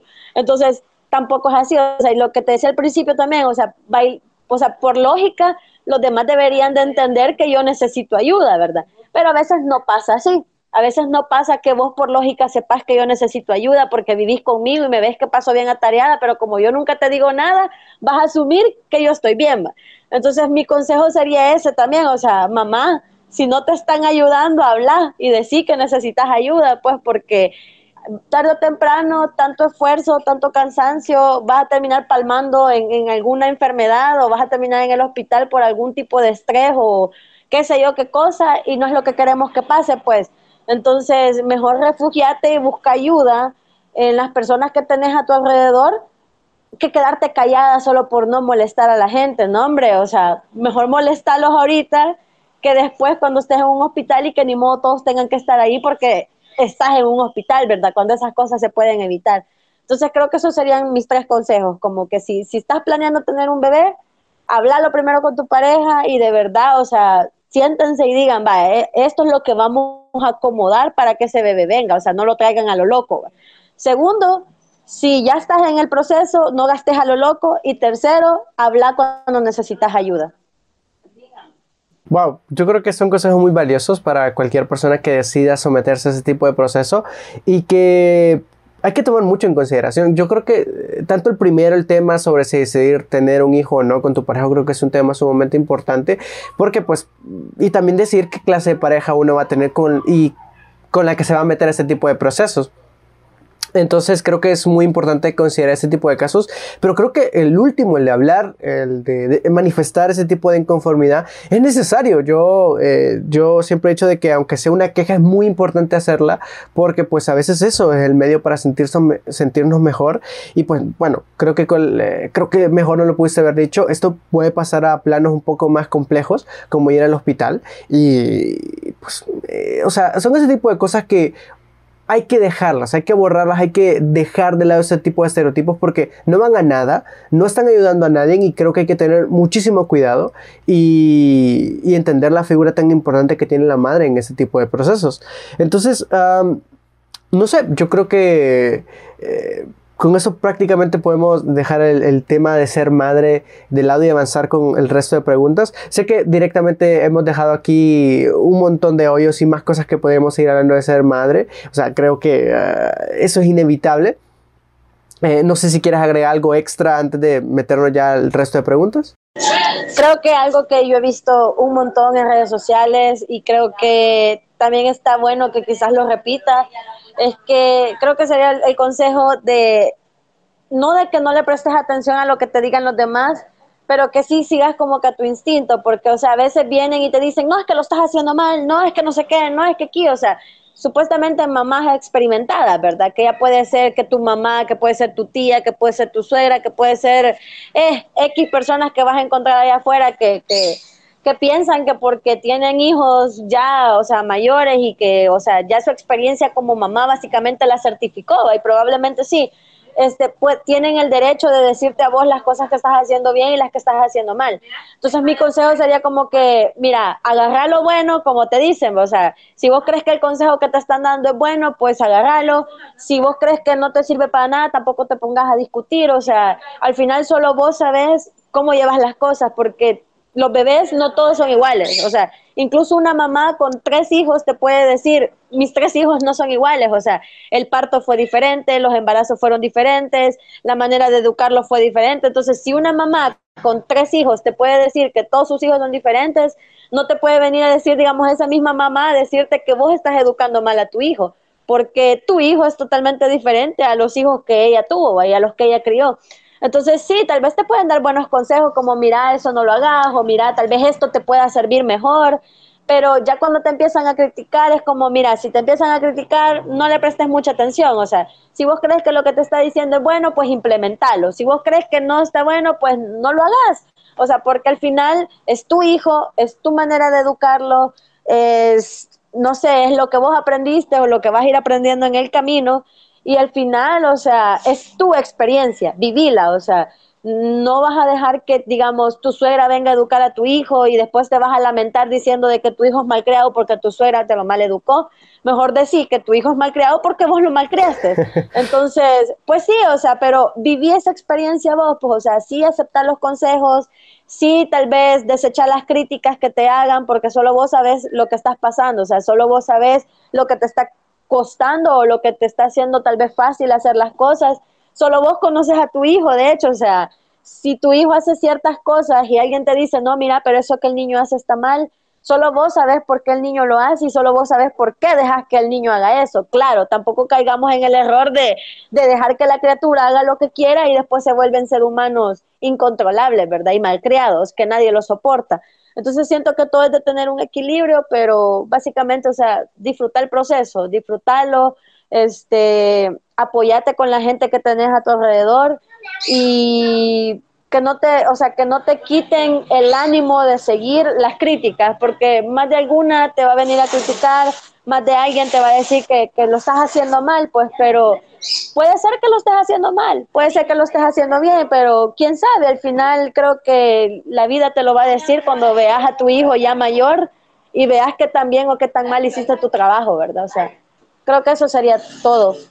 Perfecto, yo creo que cada cosa que has comentado respecto al tema es sumamente valioso, sumamente importante en en considerar y pues ahí está, yo creo que lo importante es tomar los consejos, tomar nuestro papel en ese tipo de circunstancias, ya sea que decidas ser padre o madre o pues estés apoyando a, a, tus amigos que fueron padres o a tu hermano. Yo creo que es muy importante tomar el papel que nos concierne a cada uno de nosotros.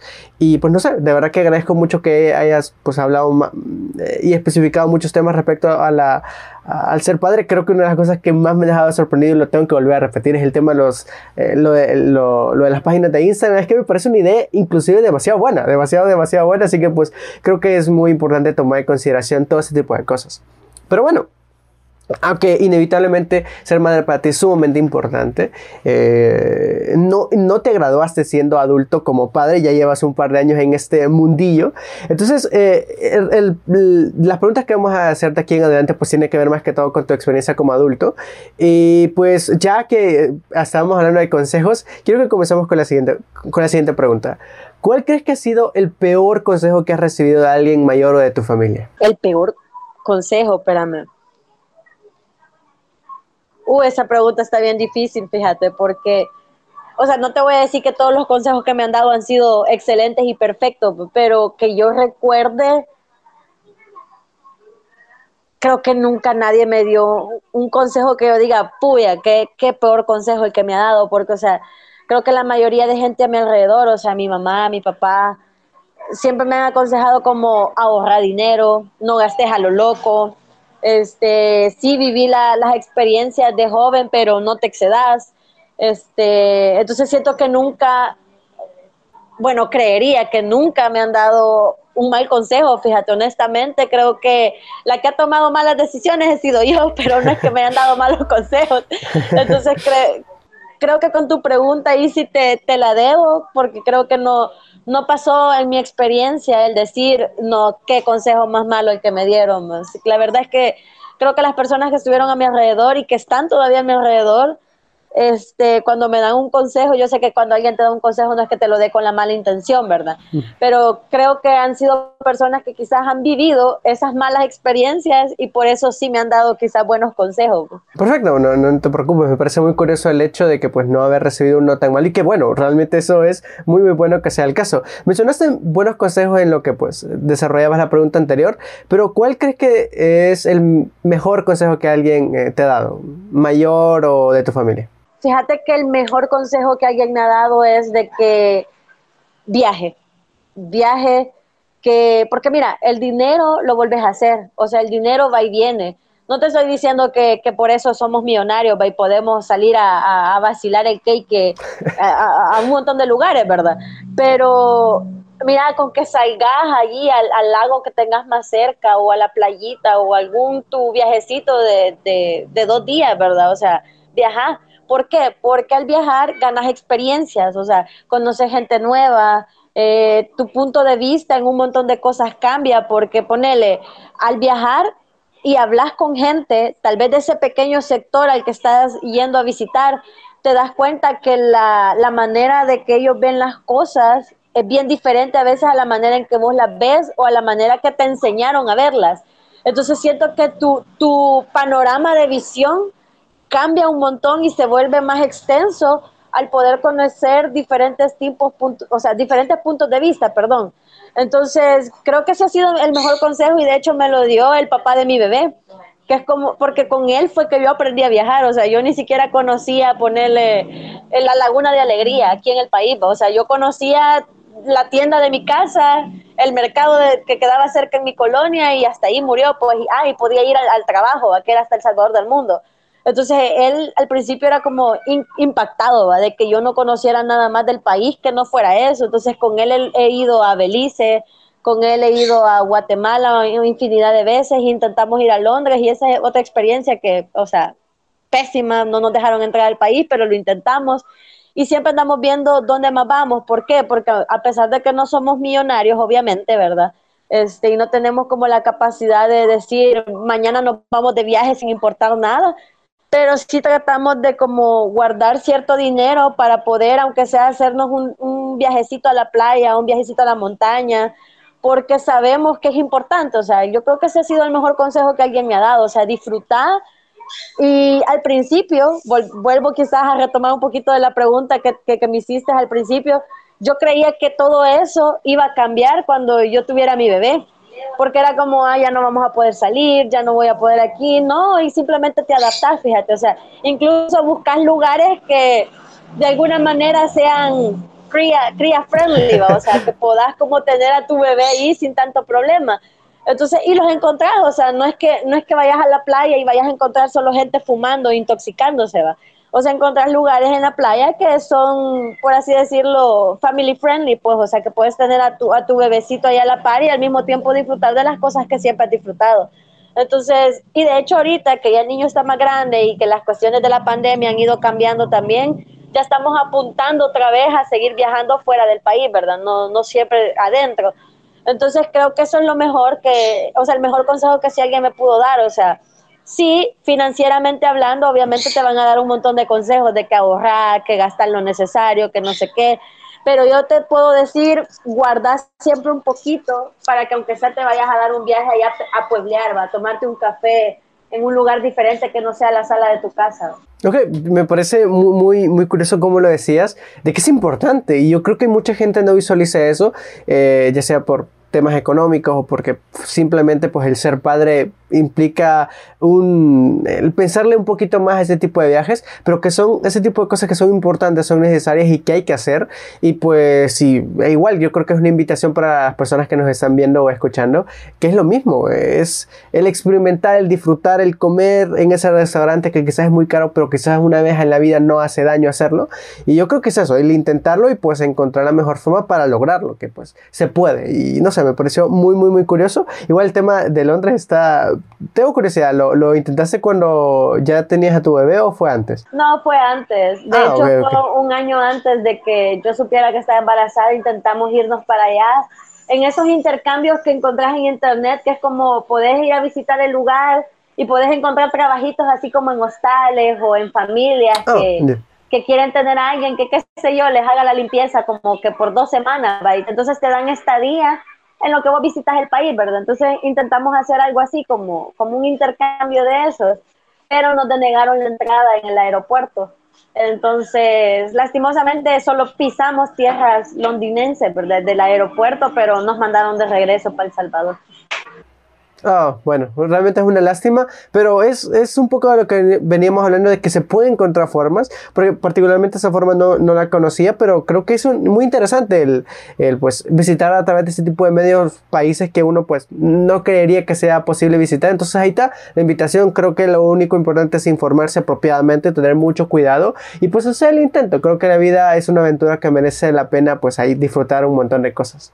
Eh, ahora bien, ya hablamos de, de, una que otra experiencia que pues no ha sido del todo grata en tu vida, sobre todo como madre, pero ¿cuál crees que ha sido, dejando esas de lado, cuál crees que ha sido tu peor experiencia como adulto? Esa que dices, no puedo creer que he llegado a este punto, que yo de niño o de niña deseé ser adulto en algún punto, ¿cuál crees que ha sido esa experiencia? Fíjate que yo creo que la peor experiencia que he tenido más allá de trabajar y de todas las decepciones que te das como, como persona ya en el mercado laboral, creo que fue el darme cuenta que hay un montón de oportunidades eh, lejos de trabajar, o sea, hay un montón de oportunidades de becas, hay un montón de oportunidades de, de irte del país y no necesariamente porque el país no te guste, sino que porque vas apuntando a, a tener cosas más grandes, ¿verdad? Darte cuenta que están ahí y que nadie te las dijo. Creo que esa ha sido la peor experiencia que he tenido porque, o sea, cuando no teníamos tanto acceso a Internet y creo que la mayoría de mi generación, en, o sea, a mayores van a saber qué es eso porque gente menor que yo probablemente van a decir esta bicha ridícula, como que si no solo pudiera agarrar la compu y, investigar, va. Pero antes no era así, o sea, yo soy de la época en la que las tareas las hacíamos leyendo libros y escribiendo lo que lo que veíamos en los libros no era de que, ah, me voy a ir a Google, ¿verdad? Y lo voy a poner. O sea, no era tan fácil. Entonces, todas esas oportunidades de beca, todas esas oportunidades laborales, incluso, no tenés conocimiento de ellas si no tenés cuellito de que alguien te diga que ahí están, ¿verdad? En cambio, hoy con el Internet, o sea, simplemente te metes y verificas todo y sabes que están ahí. Y, te digo que fue mi, mi, peor experiencia porque la mayoría, va a ponerle, la mayoría de solicitudes de beca te dicen que tiene que ser soltera, sin hijos y menores de 25 años. Ya no cumplo ninguno de los requisitos, o sea, ya no estoy soltera, obviamente tengo un hijo y obviamente acabo de cumplir 25 años, entonces ya no aplico a ninguna de esas oportunidades que están ahí. Entonces, ¿sabes que eso es bueno de haber estado en, en ad hoc? Porque eso te abre la mente a decir, a saber que hay más oportunidades allá afuera. Pero no te, o sea, no es como que te digan, mira muchachito, aquí están, ¿verdad? Entonces, vos tenés que buscarlas, obviamente, vos tenés que rebuscarte por encontrar dónde están esas oportunidades. Entonces, creo que esa fue mi peor experiencia porque es como llegas al mundo laboral o llegas a la adultez, por así decirlo, y te das cuenta que te falta un montón, o sea, que no estás capacitado para un montón de cosas, que el estudio aquí es bien complicado porque tenemos una universidad pública, por así decirlo, pero los horarios son horribles, no puedes trabajar al mismo tiempo que estás estudiando y obviamente venimos de lugares donde en tu casa necesitan que vos trabajes también porque obviamente ya no pueden mantener a tantas personas con un sueldo mínimo. Y aparte que las cosas están subiendo de valor, pues o sea, ya no es lo mismo comprar una libra de frijoles hoy que como la comprábamos hace 10 años. Entonces ya no puedes darte el lujo de simplemente decir voy a estudiar porque sabes que tus papás necesitan ayuda, en el caso de que seas una persona que viva todavía con sus papás. Y ponele, en mi caso, ya no puedo estudiar tampoco porque necesito disponibilidad de tiempo para poder ordenar mis, mis materias en la U mientras trabajo, cuido al niño y, pues sí estudio. Y no se puede porque en la nacional no hay posibilidad de, de, de, poder adaptar tus materias a como a vos se te dé la gana, ¿verdad? Y las universidades privadas, o sea, son carísimas y no te enseñan absolutamente nada que sea diferente a lo que te puedan enseñar en la nacional, ¿verdad? Entonces es complicado porque vos ves que hay oportunidades de becas, hay oportunidades de estudiar en universidades que son gratuitas. O sea, te das cuenta de que están todas esas oportunidades incluso te das cuenta de oportunidades laborales y ni siquiera, o sea, no estás como que capacitado, por así decirlo. Entonces es como que un choque que es como, puchica, o sea, pudiera trabajar ahí si hubiera tenido estos estudios. Entonces siento que, mira, cuando yo me di cuenta de la cantidad de oportunidades que hay en el ámbito educativo, me, me sentí bien mal, vos, y casi que entré en depresión porque es como, puchica, o sea, pude haber optado por todo esto y simplemente me estanqueba. Entonces, no culpo la maternidad porque de hecho me estanqué muchísimo antes de tener hijos, este, porque entré en esa etapa de depresión de, de o sea, voy a vivir toda mi vida trabajando en un call center, y no es que sea malo, porque el call center te abre las puertas a un montón de cosas, pero después te quedas como, no tengo carrera universitaria, y aunque la tenga, aspiro a ganar menos en, este, trabajando de lo que sea que estudie, que trabajando en el call center, entonces era como, ya me vi envejeciendo y jubilándome aquí en el call center.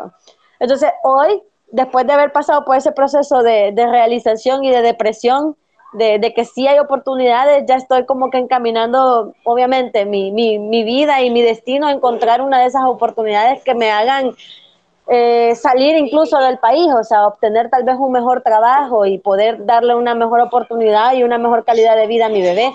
Estoy en proceso todavía porque no es como que yo te pueda decir, ya lo tengo aquí tangible, pero siento que ya encontré como que el camino que debo de seguir para poder aspirar a algo mayor, pero sí, en resumidas cuentas, ese, ese choque de darme cuenta que sí hay oportunidades allá afuera, pero que no las sabía porque no te las dicen, o sea, no hay anuncios de televisión a cada rato diciéndote becas para estudiantes, o sea, en la televisión que ves, o sea, propaganda política, ¿verdad? Es lo que pasas viendo todo el tiempo. Entonces, como fuera mejor y fuera más importante que te pasaran anuncios de todas las becas que están allá en el Ministerio de Relaciones Internacionales, ¿verdad? porque todos los países que están como que, que, son miembros como que de eso o que tienen como alianzas con El Salvador, todos los países te ofrecen becas, absolutamente todos. Entonces es como, pero nadie te dice, o sea, nadie te dice que en el Ministerio de Relaciones Internacionales puedes ir a ver a, qué becas puedes optar, pues, o sea, nadie te dice que puedes optar a becas coreanas, a becas chinas, a becas japonesas, a becas allá en Irlanda, o sea, nadie te lo dice, porque no es de conocimiento público, ¿verdad? O sea, simplemente, o sea, sí es de conocimiento público de alguna manera porque te puedes meter a la página, ¿verdad? Pero no todos tenemos acceso a Internet o no todos sabemos cómo utilizar el Internet. Entonces, siento que eso es algo que el gobierno debería de implementar en vez de estar diciendo tanta tontera de, de, o sea, de confrontación política que tienen, deberían de ver cómo educan mejor a la gente y que la gente sepa las oportunidades educativas que tienen, en vez de estarse peleando unos con otros y al final el progreso le ayuda a todos los ciudadanos del país, o sea, en vez de estarse peleando, deberían de estar viendo cómo educan a toda la gente de mejor manera. Y ya me metí en temas políticos, pero... no, no te preocupes. Creo que wow, nunca, creo que eh, yo que ya pertenezco a la generación en la que ya me topé más con internet, creo que nunca había visualizado esa brecha eh, tan enorme. Y creo que es muy importante que le dé pues voz a este problema porque está muy vigente, no solo el hecho de que pues la Universidad de El Salvador tenga horarios horribles, sobre todo para el tema del trabajo, o sea, creo que es una cosa que hay que tomar en consideración y hay que tomar cartas en el asunto, la universidad debería de hacerlo si es que es, se vende como esta universidad para el pueblo. Y creo que hay, una cantidad enorme de problemas sobre, sobre cómo se distribuyen las becas, sobre cómo la gente las presenta, sobre cómo las vende, que creo que no lo había pensado de esa manera. Y que ahí está, mucha gente que no pudo salir del país o que era una gran potencial a que estuviera en otro país estudiando, no lo pude hacer por ese tipo de falta de información y no y, el no compartir y no compartir en los medios más de manera más fácil para que la gente pudiera meterse a ese tipo de procesos. Entonces, creo que es un problema que nunca he visualizado y que creo que de eso se trata el podcast, de visualizar que esto existe, que es una problemática y que tenemos que tratar de solventarla nosotros o directamente en las instancias cuya responsabilidad pues es esa, eh, con el tema de becas, con el tema de estudiar y pues no sé, me, creo que me parece muy interesante, es un tema de que pues me imagino que mucha gente se va a sentir identificada y que pues hay que tomar cartas en el asunto porque eh, hay un problema muy enorme ahí que creo que nadie está particularmente viendo. Em, ya, ah, ya un poco pasándonos a situaciones un poco mejores, ¿cuál crees que ha sido tu mejor experiencia como adulta? Fíjate que creo que lo, lo que todos visualizamos cuando estamos chiquitos, de que cuando tenga 18 voy a tener la libertad. O sea, yo siento que no es que haya sido mi mejor experiencia, que a los 18 me, me aloqué y me fui de la casa, porque no, pero siento que esa experiencia de poder como tirarme al mundo laboral y poder ganar ya mi propio dinero y poder decir en esto gasto, en esto no y esto aquí, tirar el dinero hacia lo loco. este, creo que ha sido una de mis mejores experiencias, o sea, porque me he dado cuenta de un montón de cosas, o sea, me he dado cuenta obviamente de que puedo ganar obviamente mi propio dinero y puedo hacer con mi dinero lo que se me dé la gana, pero también me abrió la mente en un montón de cosas, porque yo no sé si vos te lo has cuestionado o alguien allá afuera se lo ha cuestionado, yo creo que sí, de que era como, bueno, yo vengo de una familia que ya te dije, o sea, mi mamá fue madre soltera, entonces mi mamá toda la vida ganó el sueldo mínimo. Vos sabés que el sueldo mínimo es horrible, o sea, es una, es una nada. Y hoy que supuestamente lo han subido un poquito, que creo que pagan como 300 pesos o un poquito más arriba de los 300 mensuales. Sí, por ahí Pero igual, sigue siendo una babosada. Entonces yo, yo tengo dos hermanos, somos tres en total. Yo soy la de en medio. Entonces, hoy que trabajo me doy cuenta de que cómo rayos hacía mi mamá para darnos de comer a todos que sí, o sea, a veces pasamos momentos, no te voy a decir que aguantamos hambre, porque nunca aguantamos hambre, pero varias veces pasamos momentos en los cuales era como, yo veía la cara de mi mamá, pues, y, era como bien yuca. Entonces, hoy que trabajo, siento que esa ha sido una, puede sonar un poco trágico, pero en realidad para mí ha sido una muy buena experiencia, o sea, el hecho de ponerme como que a valorar todo lo que de pequeña viví, o sea, porque uno de pequeño no se da cuenta. Para vos el plato de, comida siempre está servido en la mesa, pero no sabes cuánto le costó a tu mamá llevar ese plato de comida o a tu papá en su defecto. Entonces siento que el, tener esa expansión de, la mente en, en ahora, o sea, en ahora caer en cuenta todo lo que a mi mamá le costaba o, todo lo bonito que yo viví de pequeña, porque, o sea, a pesar de, vivir tal vez en algunas circunstancias medio feas, mi infancia, yo no me quejo de mi infancia, o sea, mi infancia fue súper bonita y como lo que te decía, o sea, viví con hermanos y entonces el cariño de hermanos siempre ha sido una gran cosa, entonces hoy estar grande, tener un bebé y darme cuenta, o sea, a mí no es como que me cueste todo y ganarme el dinero un montón, porque siento que tengo el privilegio de haber estudiado en ADOC, de haber aprendido inglés y de tener oportunidades que nadie más ha tenido. Ejemplo, mis hermanos no lo tuvieron, o sea, mi hermana todavía trabaja en una empresa donde le ha costado poder ir escalando para ganar todavía un poquito menos de lo que yo gano. Gana más que el mínimo, pero todavía gana menos de lo que yo gano, entonces a ella le ha costado, o sea, yo no te digo que a mí me lo sirvieron todo en bandeja de oro, porque tampoco fue así, pero tener esa experiencia de poder ver atrás, de poder valorar todo lo que, lo que, lo que viví y ahora todo lo que yo tengo y a todo lo que yo aspiro ahora, porque, o sea, años atrás, cuando mi mamá tenía mi edad, era menos la información con respecto a lo que te estaba diciendo en la pregunta anterior, o sea, era menos la información con oportunidades laborales o con becas. Entonces, la mayoría de nuestros papás son personas que a lo mucho llegaron a bachillerato, si es que llegaron a bachillerato. Entonces, darme cuenta de lo privilegiada que soy yo ahora como adulto, con el Internet, con las oportunidades, con todo, siento que ha sido, creo que de las mejores experiencias que he tenido en mi vida como adulto.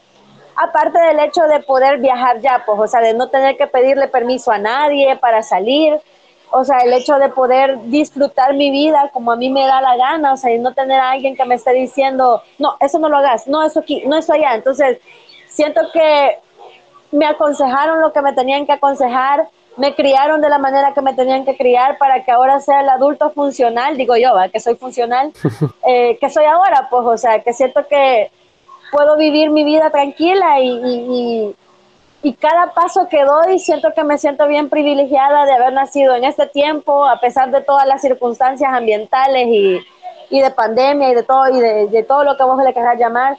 Pero siento que estoy en un momento en el cual la información está tan cerca, o sea, está a un clic básicamente de, de, de, tu, de tu computadora, de tu teléfono, de lo que sea, Y, y, siento que soy feliz, pues, o sea, ahora el, el, valorar las cosas, yo sé que, que no todo el mundo las tiene, incluso a estas alturas de la vida, no todos los adultos de mi edad o incluso mayores o incluso menores tienen esa oportunidad. Entonces, creo que esa ha sido mi mejor experiencia como adulto, o sea, el darme cuenta que estoy en una posición en la cual puedo estar incluso todavía mejor en la, en la que estoy ahorita. Y puedo seguir creciendo y puedo seguir reinventándome y puedo descubrir nuevas cosas y, y, y, y ahora que, que mi, mi, mente se abrió al mundo de la, de la, adultez, porque cuando estás niño todo es juguetes y, y, programas de televisión y no sé qué otras cosas.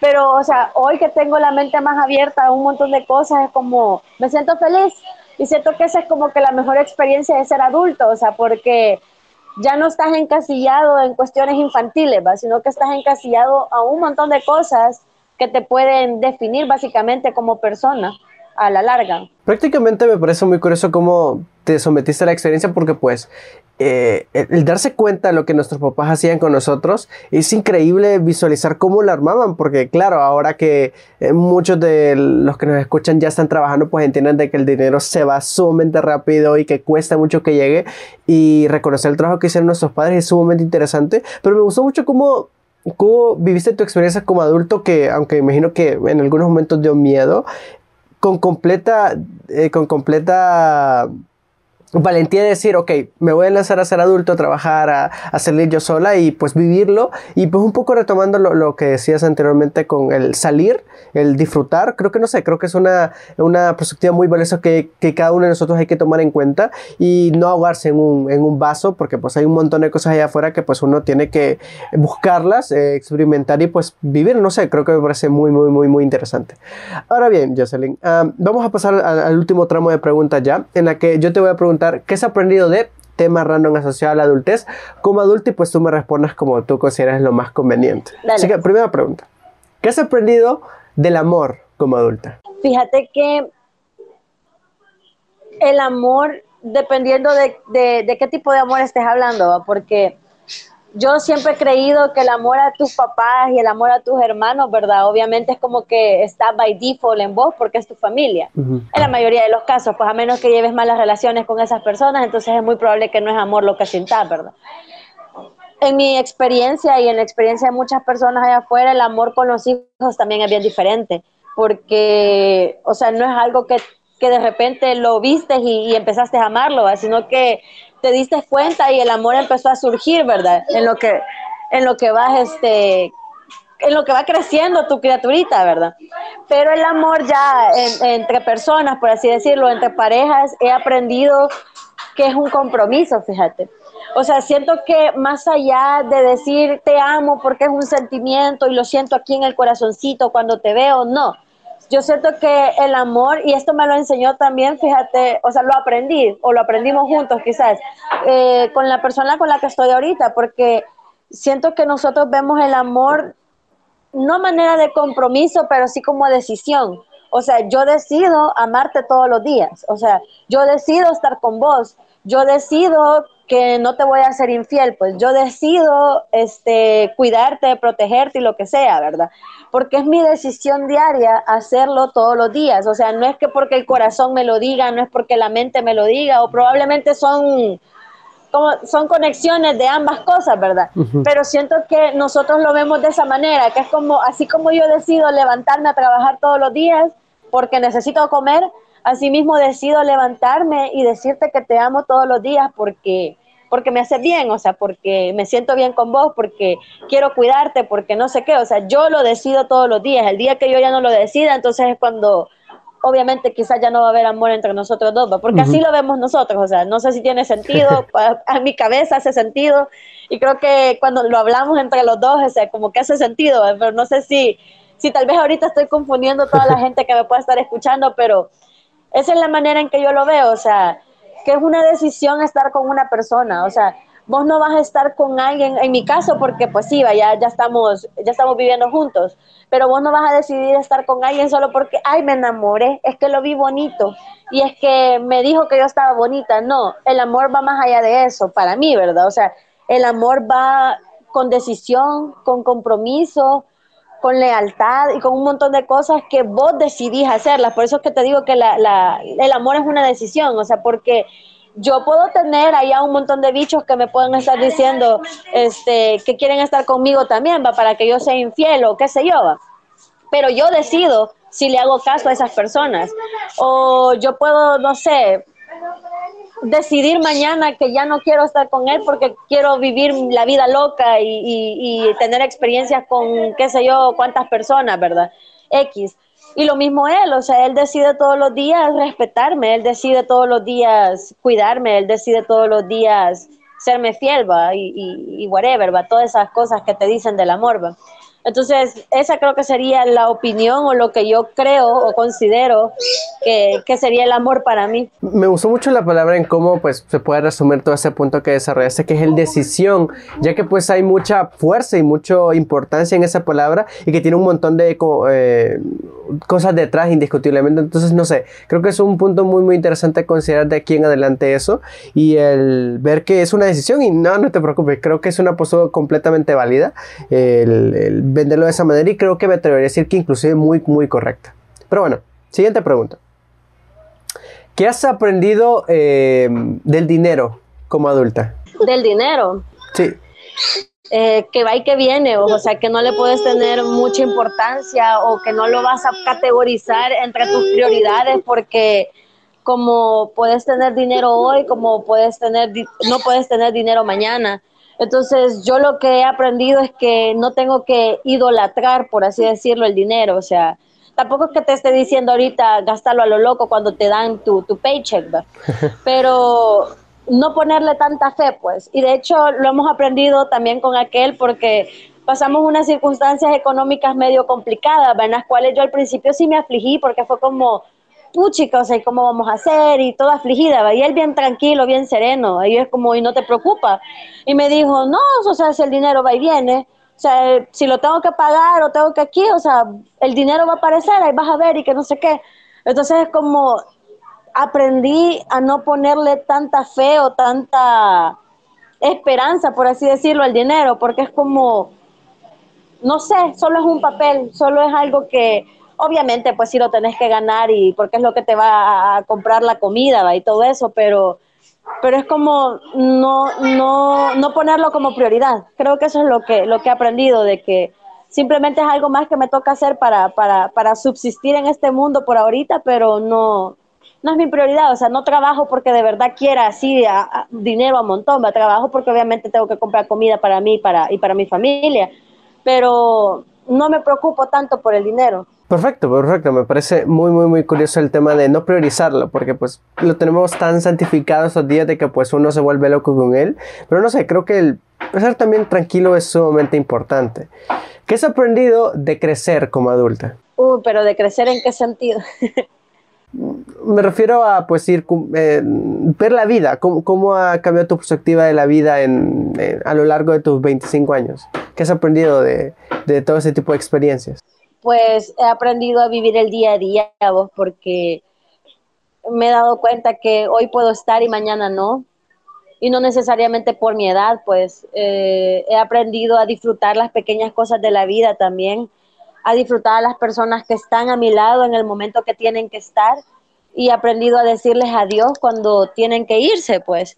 Y no me refiero solo a partidas como fallecimientos, sino a personas que tal vez deciden mover su vida a un ámbito en el cual ya no, ya no están tan relacionadas a la tuya, por así decirlo.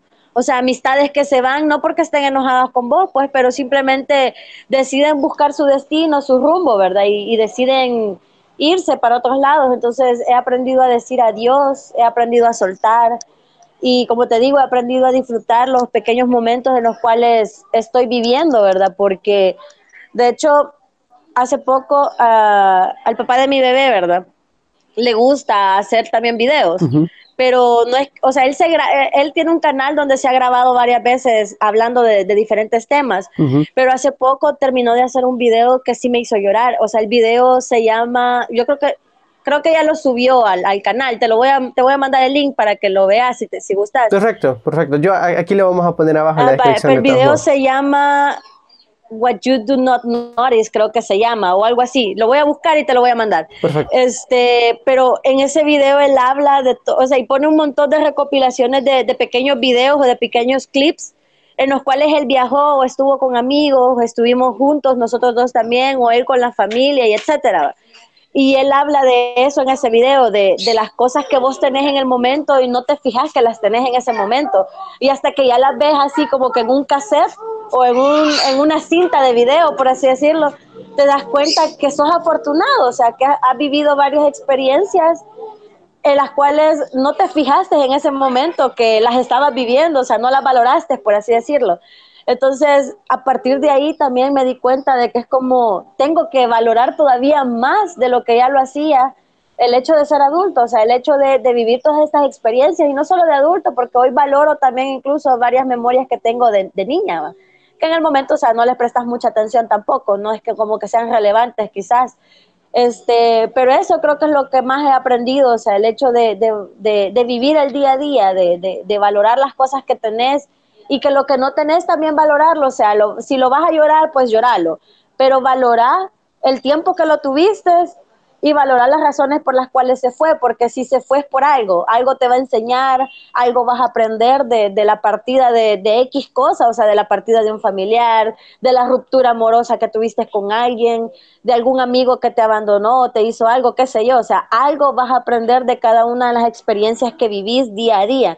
Entonces, yo creo que el no aferrarse a esas cosas y el, el abrazarlas, apreciarlas, vivirlas y soltarlas cuando tenés que soltarlas, creo que es lo que he aprendido hoy como adulta, quizás, porque te digo, como niña probablemente ni siquiera pensaba en esas cosas, pues era como, se fue, se fue, va, este, no está, no está, o sea, no es como que le prestes mucha atención a las cosas que tenés o a las cosas que se van, pero creo que eso es lo que he aprendido como, como adulta, por así decirlo, que tal vez no como adulta, como persona, quizás. Perfecto, perfecto, me, me, parece creo que muy valioso todo ese tipo de cosas y creo que el, la mayoría del tiempo a veces olvidamos de que pues el día a día es muy importante el vivir qué está pasando en ese momento y el tomar en consideración ese montón de cosas. Ahora bien, lo mencionaste de cierta manera en esta pregunta, pero ¿qué has aprendido eh, de los amigos como adulta? Fíjate que lo he aprendido incluso desde pequeña, que amigos no le puedes llamar a cualquier persona.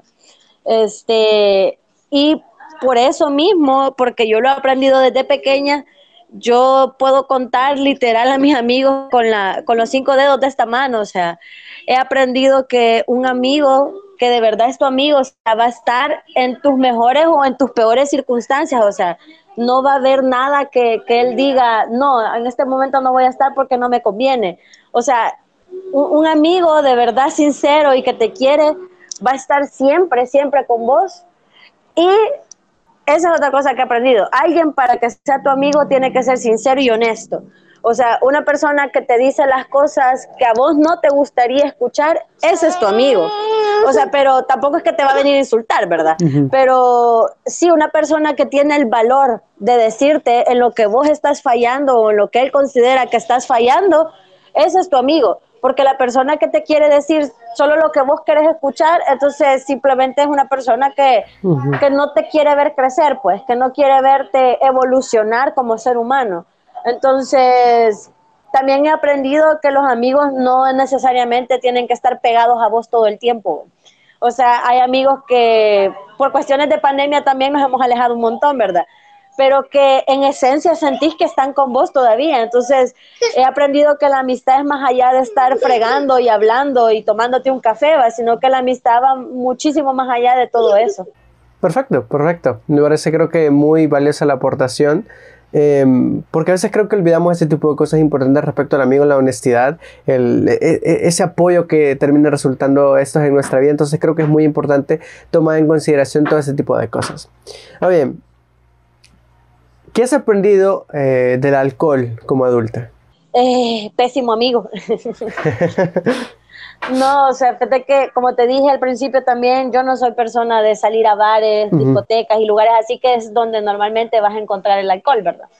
Este, así que, pero por experiencias, digamos, familiares o experiencias ajenas, sé que el alcohol no es algo bueno, pues, o sea, de hecho, este año me tocó ver la partida de una persona que yo amo con todo el corazón y se fue por cuestiones relacionadas a, a problemas este, con el alcohol, pues. O sea, se terminó enfermando este, y obviamente terminó falleciendo, ¿verdad? Em, así que por, por ese tipo de experiencias te puedo decir de que el alcohol y yo no somos amigos, ¿verdad? O sea, no, no te voy a decir tampoco que, uy, en la vida yo he probado una bebida alcohólica, porque tampoco voy a ser mentirosa o sea, sí lo he hecho, o sea, sí he bebido eh, tragos, qué sé yo, preparaditos, lo que sea, ¿verdad? Tampoco, nunca me he puesto así de que de verdad de perder los papeles y decir, no, este, me, encontraron allá en una cuneta dormida, ¿va? Sí, tuve mi experiencia con mi primera, este, ¿cómo le podría decir a eso? Mi primera alcoholización, que lo hicimos con, lo hicimos con amigos también, pero desde esa vez fue como, no, o sea, en la vida lo vuelvo a hacer y desde entonces, si voy a beber tal vez algo que tenga que ver con alcohol, es como yo ya sé mi límite, o sea, es como hasta aquí llegué y, y hasta ahí paré, pues, porque trato de tener esa relación bien alejada con el alcohol porque no quiero terminar como personas que conozco, o sea, bien metidas en, en, en el vicio, porque al final puede ser que termine siendo un vicio y si aspiro a tener un montón de cosas, como te lo comenté hace un rato, creo y considero que el alcohol no es mi mejor aliado para, para hacer muchas cosas de las que tengo planeadas a futuro hacer. Y tampoco quisiera que mi hijo tuviera que pasar por problemas que tuvieran que ver con una mamá alcohólica. O sea, ya cuestiones de descuido, cuestiones de que él me vea peleando quizás con personas o incluso con las personas que vivamos, el papá de él en todo caso, o que él me tenga que ver tirada en, la, en la sala de la casa con toda la baba de fuera porque ya no me controlo, o que me tenga que ver en el peor de los casos en un hospital, ¿verdad? Entonces, puede ser que algún día me vea en el hospital porque tampoco es que sea yo una persona súper sana, ¿verdad? O sea, y al final las enfermedades siempre te llegan, pero tampoco quiero que vaya a llegar al hospital porque yo tuve problemas con el alcohol, obviamente. Entonces sí, creo que lo que he aprendido es que el alcohol lo puedes tener alejado mejor, si entre más lejos esté, pues mucho que mejor, ¿verdad? Y pues sí, si te vas a echar un traguito, échate uno o dos, pero hasta ahí va, o sea, como que encontrés tu límite y tu balance en esas cosas, pero tampoco te voy a decir no lo hagas, va. No, no te lo voy a satanizar porque sé que, que el alcohol es una de las cosas que, gustan tanto a la gente que tampoco se las podés evitar. Y entre más le decís que, no lo haga, por curiosidad lo van a hacer, ¿va? Entonces, como simplemente el consejo sería como, mira, o sea, si lo vas a probar, o sea, tener un límite, O sea, y, y, de verdad sé honesto con vos y, y sé rígido con vos en decir, no, este es mi límite y no me lo voy a pasar porque si no terminamos mal pues con el alcohol. Perfecto, creo que está muy valiosa la aportación, sobre todo tú que viste un caso un poco más difícil respecto al alcohol y siempre le hemos dicho aquí de que es una cosa que hay que tener mucho cuidado con él, que es una sustancia muy eh, incomprendida en muchos sentidos, entonces hay que tener mucho cuidado y tomar en consideración todo lo que nos dijo Jocelyn el día de hoy y pues el resto de invitados aquí en el podcast. Eh, última pregunta. Dale. ¿Qué has aprendido del sexo como adulta? Que no es como te lo pintan en las películas. Pues. Empecemos por ahí, pues. O sea, nunca van a llegar y te van a poner pétalos de rosas en la cama. O sea, es mentira. ¿va? Bueno, a menos que tengas a una persona que sea súper cursi o que de verdad te quisiera complacer con eso. Pero, o sea, lo que he aprendido es básicamente que no se dejen guiar por lo que ven en películas o en contenido para adultos. Eso no es cierto. O sea, en contenido para adultos o en películas así bien subidas de tono, vas a ver que puchica, o sea, una explosión orgásmica súper paloma y que vos decís, ¿y por qué yo no llegué a ese punto? O sea, tampoco te voy a decir que soy antiorgásmica, o sea, tampoco va, pero este, eso es lo que he aprendido, que, o sea, como te lo pinta, o sea, el sexo como te lo pintan en la televisión, en películas, en series, en libros, o sea, en un montón de, lugares, no es así, o sea, no es así.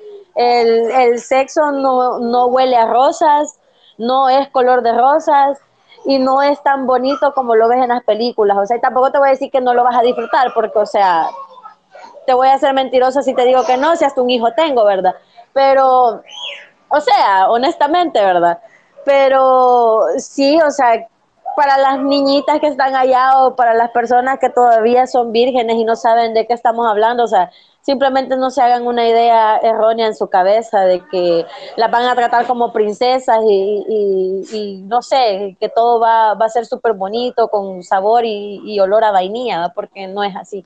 Entonces creo que eso es lo que he aprendido y otra cosa que he aprendido también es que es un tema, como te dije al principio, bien tabú. O sea, la gente no le gusta hablar de eso, la gente tiene miedo de hablar de eso y por lo mismo también a veces hay relaciones fallidas, porque mira, las relaciones no todas se basan en sexo, pero sí es, caemos en cuenta que el sexo es una de las partes importantes de una relación también, ¿verdad?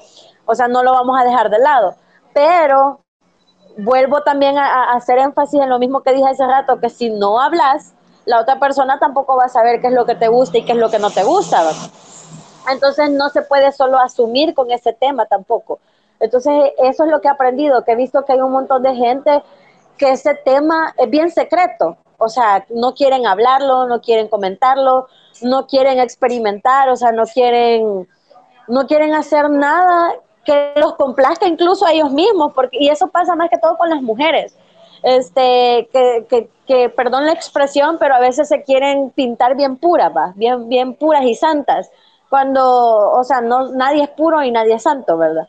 Entonces, y el hecho de hablar y decir qué es lo que te gusta y qué es lo que no te gusta hace relaciones incluso más sanas y estables, porque entonces no te van a estar utilizando solo como le gusta a, la otra persona, porque en realidad van a estar tomando en cuenta tus intereses también. Pero eh, volvemos a lo mismo, también hay mucha falta de información, hay mucho tabú al respecto, hay gente que no quiere todavía hablar abiertamente de, ese tema y tampoco es que vas a ir por el mundo contando tus experiencias sexuales, pues, porque no es el punto. Pero siento que debería de haber un poco más de mente abierta y poder como que expresarte con respecto a esos temas. Perfecto. Creo que el tiempo se nos ha ido corriendo, hemos abarcado un montón de temas en todo el episodio. Eh, creo que todo el tema de ser madre y todas las experiencias que tienes son sumamente valiosos y por eso eh, pues, se creó ese tipo de espacio. Igual, agradezco realmente eh, por 500 mil veces la, que hayas aceptado la invitación. Creo que ha sido, como te digo, muy valioso todas tus aportaciones. Y pues no sé si quieres agregar algo extra antes de, de que mm, se culmine este episodio, mm, a tus redes sociales o no sé, algo que quieras comentar con, con el resto de, de personas. mi redes sociales, ya famosa la muchacha. No, este, solo igual darte las gracias. Yo sé que me tardé un montón, vos, este, y perdón ahí, ¿verdad? Porque según yo te había contestado, te lo había dicho.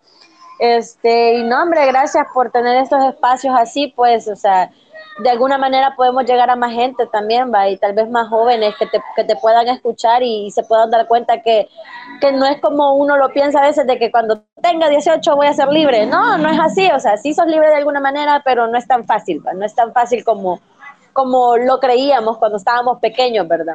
No es tan fácil decir me voy a ir de la casa este, y, voy a vivir sola porque no se puede, menos con los sueldos actuales no se puede.